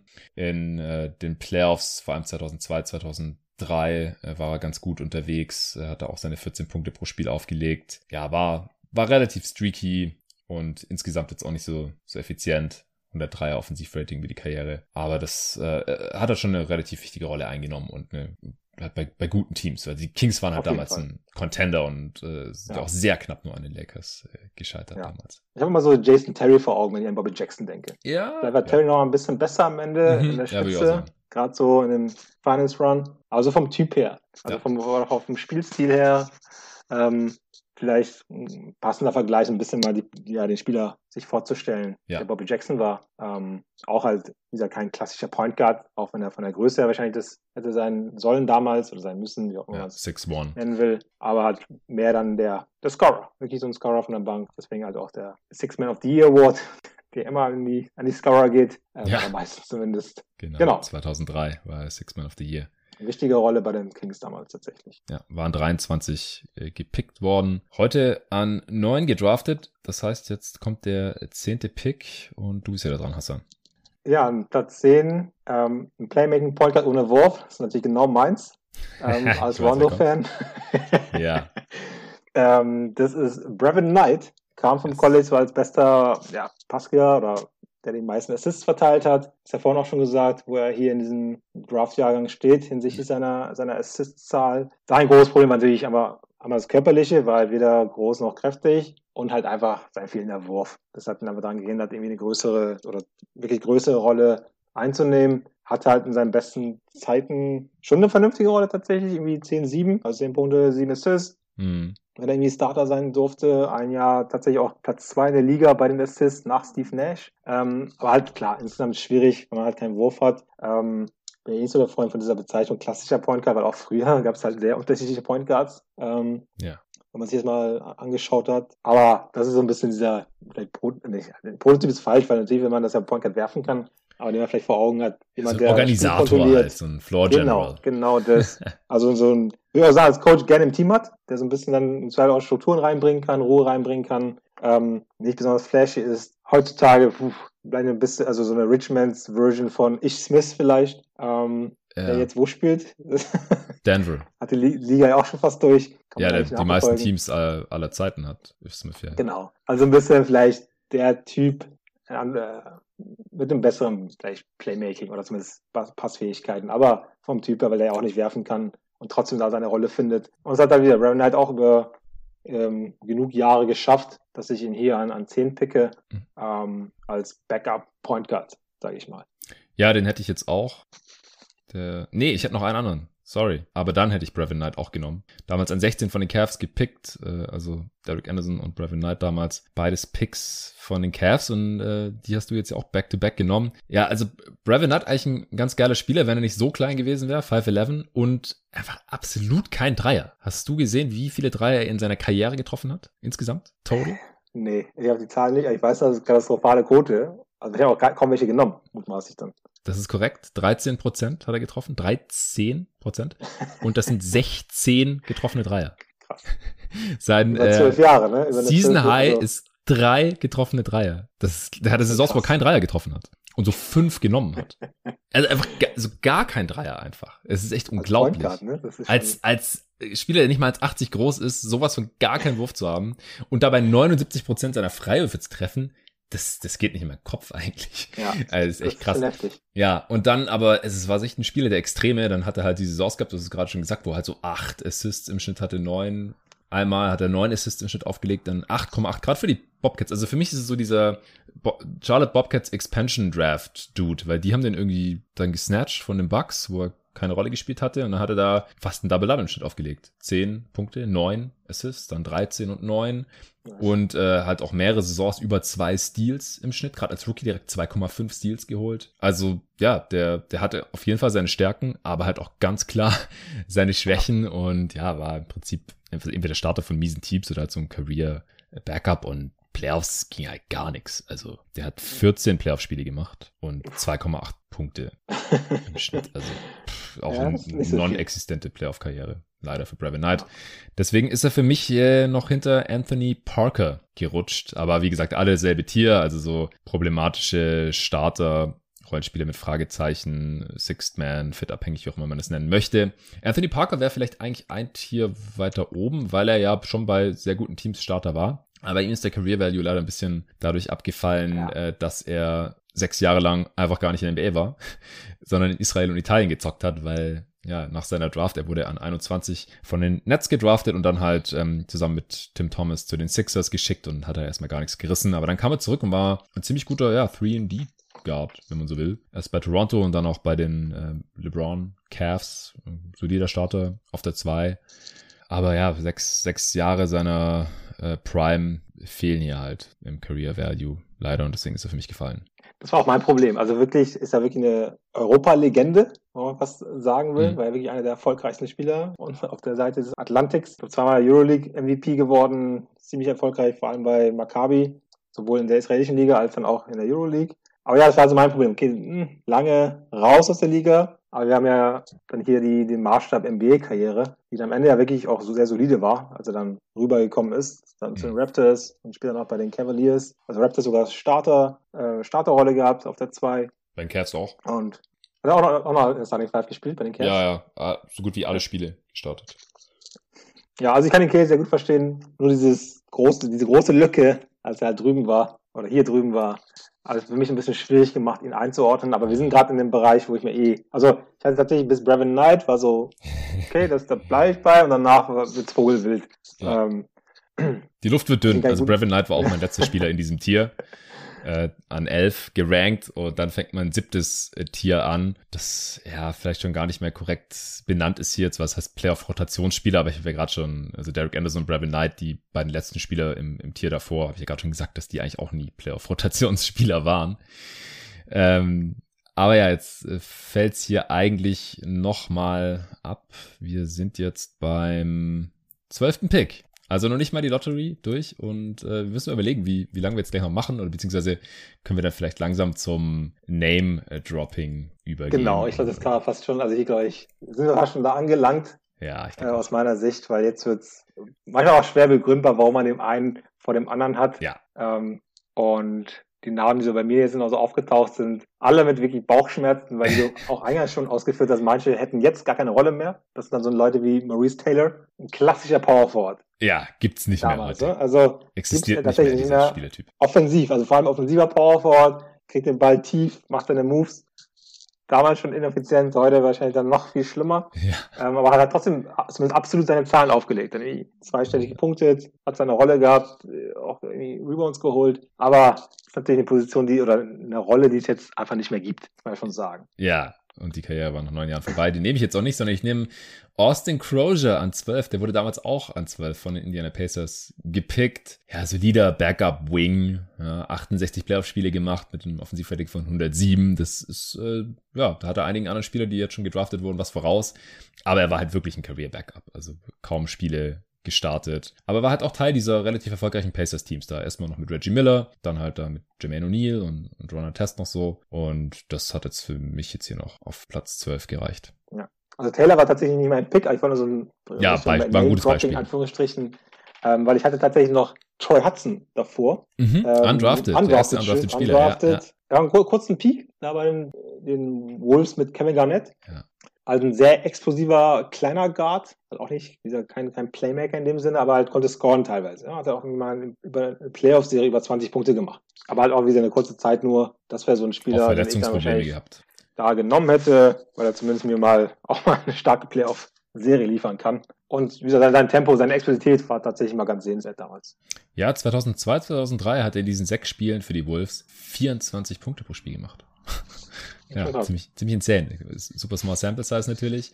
Und äh, im Jahr darauf dann, als die Wolves ja in die Conference Finals gekommen sind, wir haben es heute schon ein paar Mal angesprochen, die hatten ja die Kings rausgeschmissen und dann äh, sind sie gegen die Lakers gescheitert, die dann wiederum gegen die Pistons in den Finals äh, verloren haben. Da war Troy Hudson verletzt und das hat den Wolves richtig wehgetan, weil Sam Cassell war auch noch verletzt und dann hatten die auf einmal keine Guards mehr und Kevin Garnett war eh schon Topscorer und musste dann auch noch äh, das gesamte Playmaking quasi übernehmen, was er auch irgendwie konnte, aber es war dann einfach auch irgendwann zu viel. Das war echt schade. Da kann ich mich noch dran erinnern, dass äh, Troy Hudson da schmerzlich äh, vermisst wurde. Aber ja, er hat halt seine zwei Saisons gehabt, wo er so 12 und 14 Punkte pro Spiel aufgelegt hat. Und das halt als undrafted Spieler, das ist schon, ja, mehr als viele andere hier, die noch auf dem Board sind, geleistet haben. Deswegen äh, solider Pick von dir an 13. Ich habe ihn auf jeden Fall auf dem Board gehabt jetzt hier. Äh, ich bin wieder dran an 14. Könnte man noch sagen, wer da eigentlich gibt gepickt worden war. An 13 äh, Derek Anderson, haben wir vorhin schon gesagt, zu den Cavs. An 14 jetzt Maurice Taylor, den hast du gerade schon genannt, damals von den Clippers gepickt.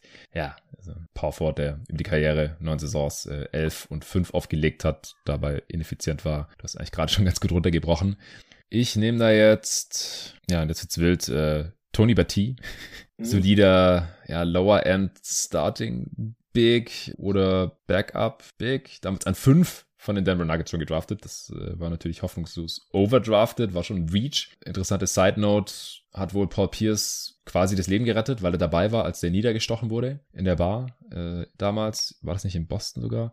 Und ja. der hat ihn dann quasi zwei Blocks äh, zum nächsten Krankenhaus getragen, hat Bill Simmons mal erzählt. Äh, und ja, war dann neben Dwight Howard äh, teilweise noch der Starter, was ja auch undenkbar ist. Also neben dem jungen Dwight Howard, weil auch Tony Betty überhaupt gar keinen Wurf hatte. Aber ein solider Defender, Rebounder, äh, über 837 Spiele, 14 Jahre in der Liga gewesen. Am Ende halt noch so ein, ja, Haudegen, Veteran, Big, äh, sechs Punkte, fünf Rebounds, wie die Karriere. Also von denen gibt's jetzt noch ein paar. Also es ist einfach ja. so Dudes, die, die heute wahrscheinlich nicht mehr wirklich eine NBA-Karriere hätten oder halt ganz andere Skills entwickeln müssten.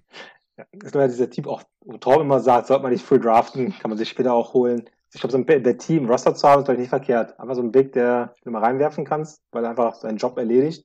Ja, und damals hat man die halt noch eher gebraucht. Da hast du ja teilweise zwei von denen spielen lassen. So. Heute mhm. würde ich den nicht mehr an 14 draften, aber halt 97 in der Rückschau halt schon. Ja, wieder irgendein, also solider Big. Das beschreibt, glaube ich, ganz, ganz passend. Ähm, Gerade so defensiv hat er seinen Job gemacht. Ja. Aber man jetzt nicht viel mehr erwarten kann und sollte. Deswegen hatte ich ein bisschen tiefer an der Stelle. Und es ist halt ein Spieler, der dir, glaube ich, körperliche Probleme bereitet, wenn ich den Namen ausspreche oder du einen Blick auf seine Effizienzzahlen wirfst. also quasi Prototyp von, na gut, selbst kurz Stats oder Bad Team will man gar nicht sagen, aber okay. zumindest einfach nur ja, Zahlen hoch. Ron Mercer war ja ein Star in Kentucky und da gab es auch die ganz interessante Geschichte, dass er augenscheinlich, also in der Rückschau wird gesagt, hat Patino bewusst gemacht, quasi ihn schlecht geredet vor der Draft als sein ehemaliger Coach, weil er ist ja von Kentucky nach Boston gewechselt zu den Celtics. Hat dann seinen Spieler hat ihn, halt, ja, ja, hat ihn halt später selber genommen. Aber weil so gemut okay, hm, was ist dran? Hm, ähm, kann auch ein Schachzug gewesen sein, aber hat auch nicht, ist nicht lange in Boston geblieben und wäre auch heutzutage wieder kein Spieler, den man nutzen kann. Auch damals nicht, wenn man sich das anschaut, hatte man irgendwie 20 Punkte auch mal aufgelegt. Aber wenn man sich die Zahlen anschaut, hat keinen Wurf, keine, keine Freiwürfe, nur so ja, Würfe aus der Mitteldistanz. Die hatte auch halt dann dieses, oder jetzt auch keine Rolle mehr und war halt damals halt auch so sehr schwierig, äh, erfolgreich nutzbar. Ja, also super interessant, weil als ich dann so langsam in der NBA äh, drin war als Fan, da war der eigentlich schon irrelevant. So 2001, 2002, ähm, da hat er, da ist er irgendwie in Indiana gelandet, hat da noch 4,8 Punkte pro Spiel aufgelegt für die Bulls in der Vorsaison, da hat er diese 19,7 im Schnitt gemacht, 2000, 2001, äh, aber Offensivrating aus der Hölle, also alles unter 100, über die Karriere auch unter 100. Nur als Rookie hat er 103 gehabt bei den Celtics äh, für seinen Ex-Coach mit 15 Punkten pro Spiel. Aber ja, wenn du halt kein Dreier hast und keine Freiwürfe ziehst, dann ist es halt schwer, irgendwie effizient zu sein, was damals auch schon. Äh, er hat einfach unendlich viele Würfe genommen, äh, aber jetzt auch nicht besonders viel für die Teammates äh, vorbereitet. Und dann hat er halt noch, ja, bei den Spurs 39 Spiele, 5 Punkte pro Spiel. Letzte Saison war schon die Age 28 Season, also sehr kurze Karriere nur gehabt. Ähm, da hat er nochmal knapp 8 Punkte pro Spiel aufgelegt in 18 Spielen, dann war es halt auch vorbei, dann war er raus. Deswegen lesen sich die Karrierestats ganz gut, weil halt diese paar Saisons, wo er viel gescored hat, die ziehen den Schnitt hoch mit fast 14 Punkten pro Spiel. Aber dass dann auch niemand mehr Interesse an ihm hatte, das, das zeigte, dass es damals schon nicht als besonders äh, wertvoll angesehen wurde und deswegen habe ich ihn ehrlich gesagt jetzt auch gar nicht so auf meinem Board. Kann ich verstehen. War so ein Name, den man nennen sollte im Rahmen dieser Draft. Ja, ähm, weil wurde er an sechs gezogen. Also. Und auch dekorierter Spieler in die Liga kam durchaus. Ähm, aber ja, einfach schwierige Karriere. Total Stats sehen auf den ersten Blick in Ordnung aus, aber wenn man sich mal genauer anschaut, nicht mehr. Hm, war nur dann schon im Bereich, nennen wir mal den Namen und wo es nicht mehr darum geht. ja, wo die auftauchen. Ja, ja, also an, an, an 15 kann man das schon mal machen.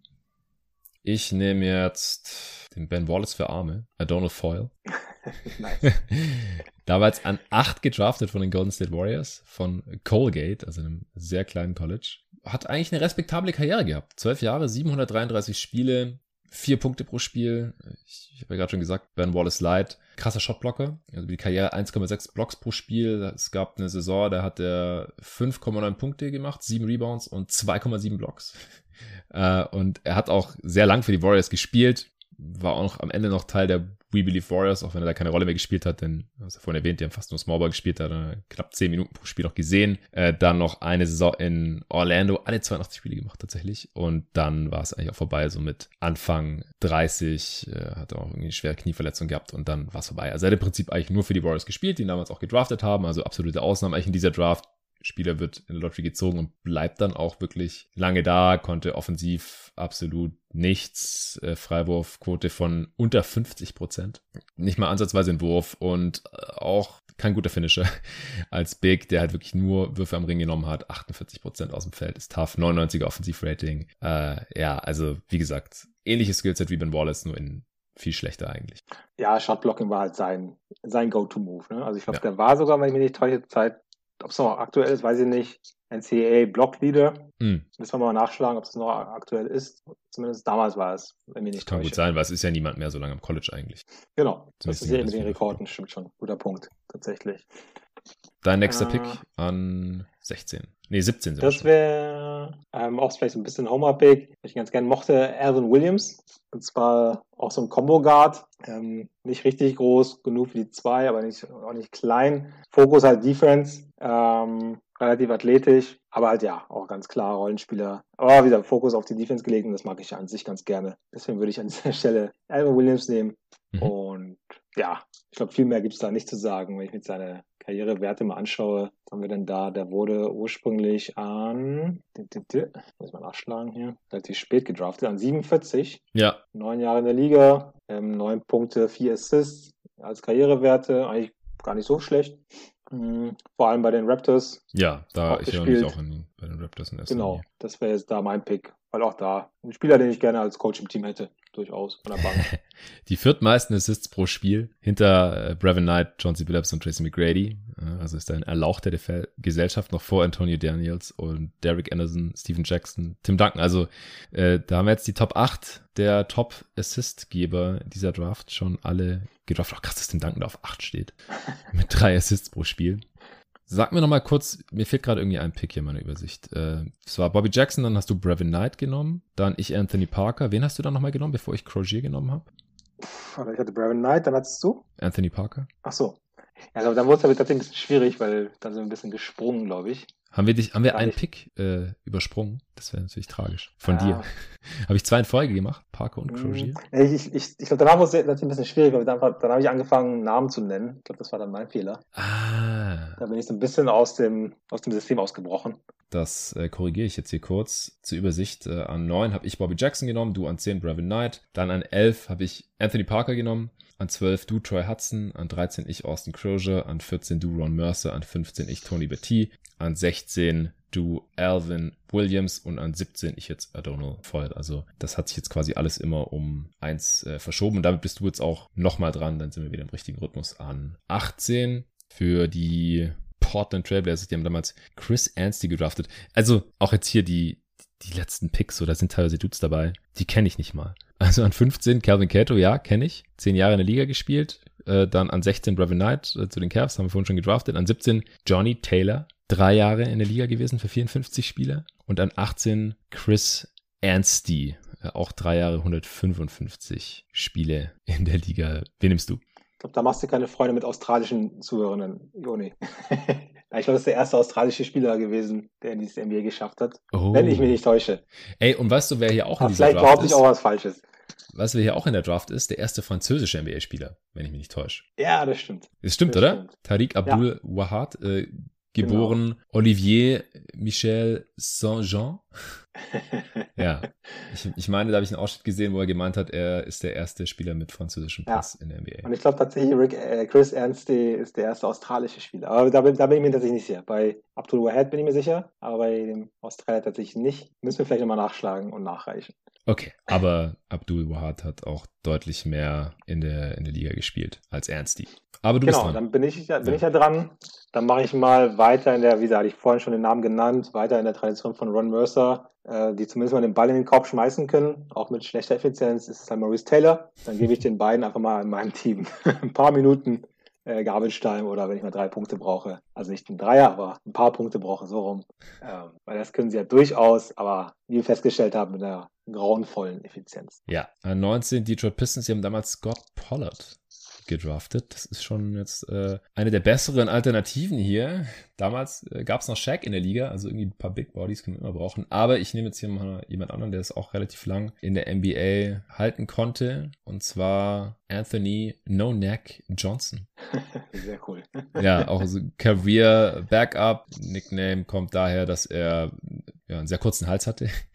Deswegen wurde er irgendwie teilweise von seinen Teammates No Neck Johnson genannt und auch von Fans. Äh, damals ist er 39 äh, gepickt worden, aber immerhin 793 Spiele in der Liga, über 15.000 Minuten ähm, und die neuntmeisten Assists tatsächlich 2,9 pro Spiel äh, hinter Tim Duncan direkt gerankt. Hat nie zweistellig gescored oder mehr als fünf Assists aufgelegt.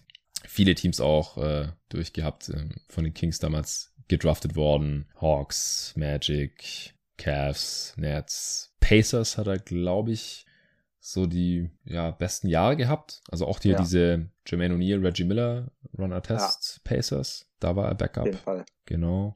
War aber auch bei den Mavs, dann wieder bei den Hawks, wieder Kings und dann die letzten beiden Jahre bei den Orlando Magic. Da war auch nochmal Backup. Das waren die Dwight Howard Finals Orlando Magic und dann war 2010 die Karriere auch mit 35 Jahren schon vorbei. Krass, Alter. Zwölf Jahre schon her, dass der Typ in der Liga gespielt hat. Das kommt mir vor wie gestern, dass ich einen neuen Neck Jones Ja, nee, das ist echt krass. Ne? Die meisten Spieler hat man noch echt vor Augen, aber es ist schon, ja, wie gesagt, 25-jähriges 25 Jubiläum von dem, von dem Jahrgang ist halt schon viel Zeit ins ja. Land gegangen an der Stelle. Ja, und die Typen waren halt schon 22, 23. Auf der Johnson ja. war 23, als in die Liga kam, der ist halt schon 47 mittlerweile. Ja, schon krass.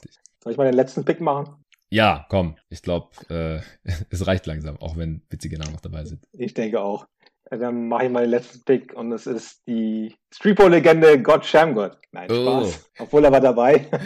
er war dabei. Second Round Pick. Er war tatsächlich. God Shamgod. Dem, den kennt natürlich jeder, der sich mit Straßenbasketball beschäftigt. Streetball, mhm. seinen legendären Move, der immer wieder noch kopiert wird. Aber tatsächlich würde ich eher einen Bruiser nehmen, auch der ist jetzt schwer, hätte wahrscheinlich in der Liga höchstens so als Backup-Fünfer vielleicht, obwohl er dafür viel zu kurz ist. Danny Fortson? Ähm, Danny Fortson, exakt. Ja. Genau. In zwei Jahren zumindest geschafft, mal ein Double-Double aufzulegen mit elf Punkten und zwölf Rebounds. Ähm, ja. Muss man auch erstmal schaffen. Einfach jemand, der quasi quadratisch aufgebaut ist, so groß wie er breit ist. ähm, Rebounding war halt sein, sein Main-Skill. Und ja, hat sich da zumindest dann neun Jahre in der Liga gehalten mit. Und das wäre dann mein letzter Pick an dieser Stelle. Ja, sehr schön, hatte ich auch noch auf dem Board. Ich hätte jetzt als nächstes Damon Jones genommen, als zweiten undrafted Spieler ja heute, Shooter, damals bei den Cavs. Opa von LeBron James. Bei den, bei den Heat noch, genau, äh, da hat er auch mitgezockt. War auch effizient über die Karriere. Ja, hätte ich eigentlich draften sollen, wahrscheinlich irgendwann, statt Donald Foyle oder so. Uh, ja, und ansonsten Mark Blunt hätte es noch gegeben. Und äh, von den undrafted Spielern gibt es auch noch ein paar Notables. Aaron Newble, äh, aber das sind schon eher die sehr kurzen Karrieren, 380 Spiele. Fabricio Oberto, Argentinier, mhm. Äh, Titel geholt mit Spurs. Und Pat Burke, Suns Legend, Pat Burke. 1200 Minuten in der Liga. Wer kennt ihn nicht? Auch undrafted gewesen. Aber dann äh, ist es dann, glaube ich, auch vorbei hier mit der. Ja, ich habe noch Jack ja. Irgendwo aufgelistet. Oh ja, stimmt. Äh, irgendwo Jack Coach, Vaughn. aber stimmt. so ein Backup-Point Guard, auf, auf den man sich verlassen kann. Mhm. Und da gab es auch Mark Jackson, aber mit C, nicht wie der Kommentator. Der Big, ja. So ein so ein Jahr hatte. Glaube, einmal so ein so ein Jahr hoch. Bei, bei den Sixers? Äh, ja, genau, bei Philly. Und da war er wieder weg. Ich glaube, der hat auch eine ziemlich kurze Karriere. Muss ich kurz mal gucken hier. Uh, was ist gerade? Sieben Jahre. Sieben Jahre. Ähm, acht Punkte, vier Rebounds. Aber es war, wie gesagt, vor allem so ein Jahr ich vor Augen. Da kam er und dann verschwand er auch wieder. Ja. Ja, ich erinnere mich auch an ihn. nicht gereicht. Ja, dass der mal so halbwegs relevant war irgendwann. Ja. Ja. Ja, wir haben noch ein paar, paar Kategorien, die wir am Ende nicht immer machen. Ich weiß nicht, ob du das jetzt auch auf dem Schirm hattest. Most overrated. Hast du da jemanden parat? Dann würde ich wahrscheinlich Ron Mercer nehmen, wenn man sich einfach rein Box-Score mm. anschaut, so auf die Punkte schaut, wird man wahrscheinlich denken, oh krass, 20 Punkte gemacht, äh, wird der ziemlich Sechster Pick auch. sein. Ja. Sechster Pick, wobei sein Karriere-Highlight wahrscheinlich ist, als er von Michael Jordan mit zwei Händen ans Brett geblockt wurde. Ja. Fastbreak eingeleitet, geht an, ans Brett oder an den Ring und Jordan kommt angeflogen im Wizards-Jersey, um es mal zu unterstreichen, nicht mhm. der Bulls Jordan, und hat ihn quasi mit beiden Händen ans Brett gepinnt. Ja, das war Ron Mercer. Wenn ich mich, ja, müsste er gewesen sein. Den würde ich als Most Overrated an der Stelle wahrscheinlich dann benennen. Ja, es ist auch sonst schwierig in der Class, glaube ich. Ich denke auch, dass die anderen eigentlich passend eingeordnet werden. Ja. Most underrated. Ja, also die Frage, wie man, Tim man fragt. Ne? Wollte ich gerade sagen. Also man kann durchaus manchmal auch den Duncan nennen, je nachdem, wer mit einem spricht. Also für viele natürlich nicht, die ja ihn dann wirklich, wie ihr dann in eurem Top 5 da extrem hoch rankt, äh, wo er auch hingehört. Aber der eine oder andere wird ihn, glaube ich, dann so ein bisschen im Zweifel vergessen. Also nicht vergessen, aber vielleicht ein bisschen tiefer ranken, als er sein müsste. Aber es wäre wahrscheinlich ein bisschen zu lame, jetzt ihn zu nennen. Deswegen schaue ich nochmal. Ähm, Teilweise auch T-Mac, haben wir ja vorhin ausgeführt, dass er gerne vergessen wird bei den All-Time Top 75. Ja, aber vielleicht so ein Brevin Knight auch. Meine lange Karriere, auch mit klaren Mängeln, sich in der Liga zu halten, ist ja auch ein Skill, ja. Also, wir kennen wahrscheinlich jetzt, was macht er bei den Memphis Grizzlies? Irgendwie Kommentator oder sowas? Ja, ja, stimmt. Ja, Color Commentator, genauso wie Antonio. Daniels, den man auch hier nennen könnte als underrated. Ja, aber wirklich so durchrutschen, den meisten komplett, sag ich mal, sehe ich jetzt keinen. Nee, ich denke auch. Den man gar nicht auf dem Radar hat, sondern. Ja. Eine properly rated Class. Äh, sieht man selten. Ja. Ja, wer ist der Spieler, den du immer noch nicht aufgegeben hast? Derek Anderson oder? Der kommt noch. Ja. Ähm, ich, will, mach's mal andersrum. Ich überlege mal, wenn ich noch lange irgendwie auch drauf gehofft habe. Guck mal, wenn wir ja, wieder die große Enttäuschung, in Anführungsstrichen, wäre vielleicht Tim Thomas gewesen. Ne? Da haben ja. wir immer darauf gehofft, dass er vielleicht nochmal den, den einen Schritt macht, ähm, zum mehr als ein Rollenspieler zu sein. Äh, das ist natürlich immer äh, besonders ärgerlich, wenn man so, so eine Person sieht, die so viel mitbringen, einfach naturgemäß und dann einfach nur der Rollenspieler sind. Den würde ich vielleicht an der Stelle dann nennen, Tim Thomas. Ja, ich, ich würde auch Tim Thomas und, und Derek Anderson hier nennen. Andere Kandidaten gibt's eigentlich nicht. Ja, dann, wir haben ja schon den einen oder anderen Bust genannt. Also Tony Betty an 5 war ein Reach, aber kein Bust, immerhin 14 Jahre Karriere gehabt. Ron Mercer ist wahrscheinlich der einzige richtige Bust hier, zumindest in der Top 10 an 6 gepickt. Nach 8 Jahren war es vorbei. Mhm, genau. Spiele, die wir halt nicht gepickt haben, auch, wir haben ihn erwähnt vorhin, Abdul Wahad an 11. Aber ansonsten war das gar nicht so schlimm eigentlich. Äh, fing dann wirklich erst an, ab Mitte der ersten Runde mit Johnny Taylor und äh, ja, noch ein paar anderen Dudes, die auch so sehr generische Namen haben. An 25 John Thomas, an 26 Charles Smith. äh, aber ja, nee, an, ansonsten geht's eigentlich voll mit dem Basti in dieser ersten Runde 1997, finde ich. Genau, ist halt eher so die Erwartungshaltung, die man setzen sollte. Wenn man jetzt, keine Ahnung, manch einer will sagen, an vier will ich halt noch einen Superstar haben. Ist ja eh unrealistisch, aber hast du halt an vier einen guten Rollenspieler bekommen. Ja, Ganz ehrlich, also Antonio? Daniels haben wir jetzt drei Spots später gepickt oder ich habe ihn zwei ja. Spots weiter auf meinem Board gehabt, als er damals gepickt wurde. Er hat an sechs beziehungsweise sieben anstatt an vier. Äh, an vier natürlich Steven Jackson, einer der Steals der Draft, wobei er halt auch die ersten Jahre gar nicht in der NBA gespielt hat. Mhm. Phoenix hat ihn entlassen nach dem Training Camp. Äh, deswegen auch ein Sonderfall, aber jetzt im Endeffekt 38 Spots früher als damals. Troy Hudson undrafted, heute an 12, äh, Alvin Williams an 16, 31 Spots früher und Anthony No Neck Johnson 20 Spots Awards früher. McGrady halt. Billaus, Billaus war als zwischenzeitlich oder schon als Bass deklariert. Das muss man vielleicht mal festhalten. Ne? Mm. Also bevor er diesen Schritt im letzten Jahr Minnesota gemacht hat, war schon so, oh, pff, der wird ja nichts mehr. Oder halt nur noch irgendwas, was kein Shirt-Pick sein sollte. Ja. Aber da hat er natürlich immer die, die Kurve be bekommen an der Stelle. Ja, größter Stil in dem Sinne ist wahrscheinlich einfach T-Mac. Also zweitbester Spieler, sehr klar, an neun damals auch wenn die Raptors nicht lange was von ihm hatten. Bobby Jackson haben wir auch 14 Spots früher, von 23 auf 9. T-Mac und Steven Jackson halt ja. als Steals. Damit hätten wir es auch. Wir haben uns ja heute relativ viel Zeit gelassen für diese Aufnahme, auch wenn es nur 20 Picks waren. Aber wie gesagt, äh, Tim Duncan hat mal eine ausführliche Lobeshymne verdient gehabt und auch über T-Mac habe ich nochmal sehr gerne gesprochen, in Erinnerung geschwelgt und dann, ja, ab Pick 4, 5 äh, haben wir es ein bisschen schneller gemacht, aber hat jetzt auch nochmal eine Stunde gedauert oder so. Ich hoffe allen, die zugehört haben bis hierhin, äh, hat Spaß gemacht. Äh, danke dir, Hassan, dass du hier deinen ja, Sonntagnachmittag, äh, frühen Abend geopfert hast für jeden Tag NBA und die Redraft 1997. War echt cool. Ja, sehr gerne. Danke für die Einladung. Und wie gesagt, ich hatte ja versprochen, dass ich einmal im Jahr jetzt zu Besuch bin. Dabei bleibe ich natürlich. ja, ich freue mich natürlich, wenn auch jetzt wieder Leute, die die Spieler nicht kennen, bekannt zu machen oder anderen Leuten, die sie noch in Erinnerung haben, nochmal wieder die Bilder vor Augen zu rufen. Wenn das dafür gereicht hat, freue ich mich natürlich. Ja, und äh, folgt Hassan auf Twitter. Wenn ihr auf ehemalige Spieler steht, äh, machst du ja ganz gerne da irgendwas zu posten, seien es Highlight-Tapes oder irgendwelche äh, Fragen auch äh, zu früher, irgendwelche random Rollenspieler aus den 90ern, ähm, irgendwie Bilder zu posten und sowas. Äh, das auf jeden Fall. Ansonsten machst du ja auch immer Umfragen, die, wie Nico so schön sagt, fast unmöglich dann äh, zu beantworten sind, weil die so gut gewählt sind, die Antwortmöglichkeiten, dass man Schwierigkeiten hat, sich dann da äh, zu entscheiden. Also äh, Twitter-Content echt top bei Coach Harmo, was auch dein Handle ist, at coach-harmo, oder? Ja, genau. Ja, da ist er zu finden auf Twitter. Und ich hoffe dann äh, auch in der nächsten Saison wieder hier bei jeden Tag NBA mal am Start. Dann wahrscheinlich wieder in Berlin vor Ort. Wir wohnen ja beide in Berlin. Ich bin jetzt nur aktuell gerade noch in Stuttgart, in meiner alten Heimat. Deswegen mussten wir es heute remote machen. Äh, nächstes Mal dann hoffentlich wieder vor allem Mike. Das ist dann auch besser von der Tonqualität her. Ich hoffe, das war jetzt heute trotzdem annehmbar und äh, ich denke, alle haben verstanden, was du hier in den letzten gut zwei Stunden so erzählt hast. Also danke dir, Hassan. Allen danke fürs Zuhören und äh, allen danke, die schon supporten auf steadyaq.com jeden Tag NBA. Äh, falls ihr auch supporten möchtet, äh, gerne den äh, Link eingeben und Supporter werden. Könnt ihr noch viel mehr Folgen von jeden Tag NBA hören und helft mit, dass es diesen Podcast noch eine Weile geben kann. Bis dahin.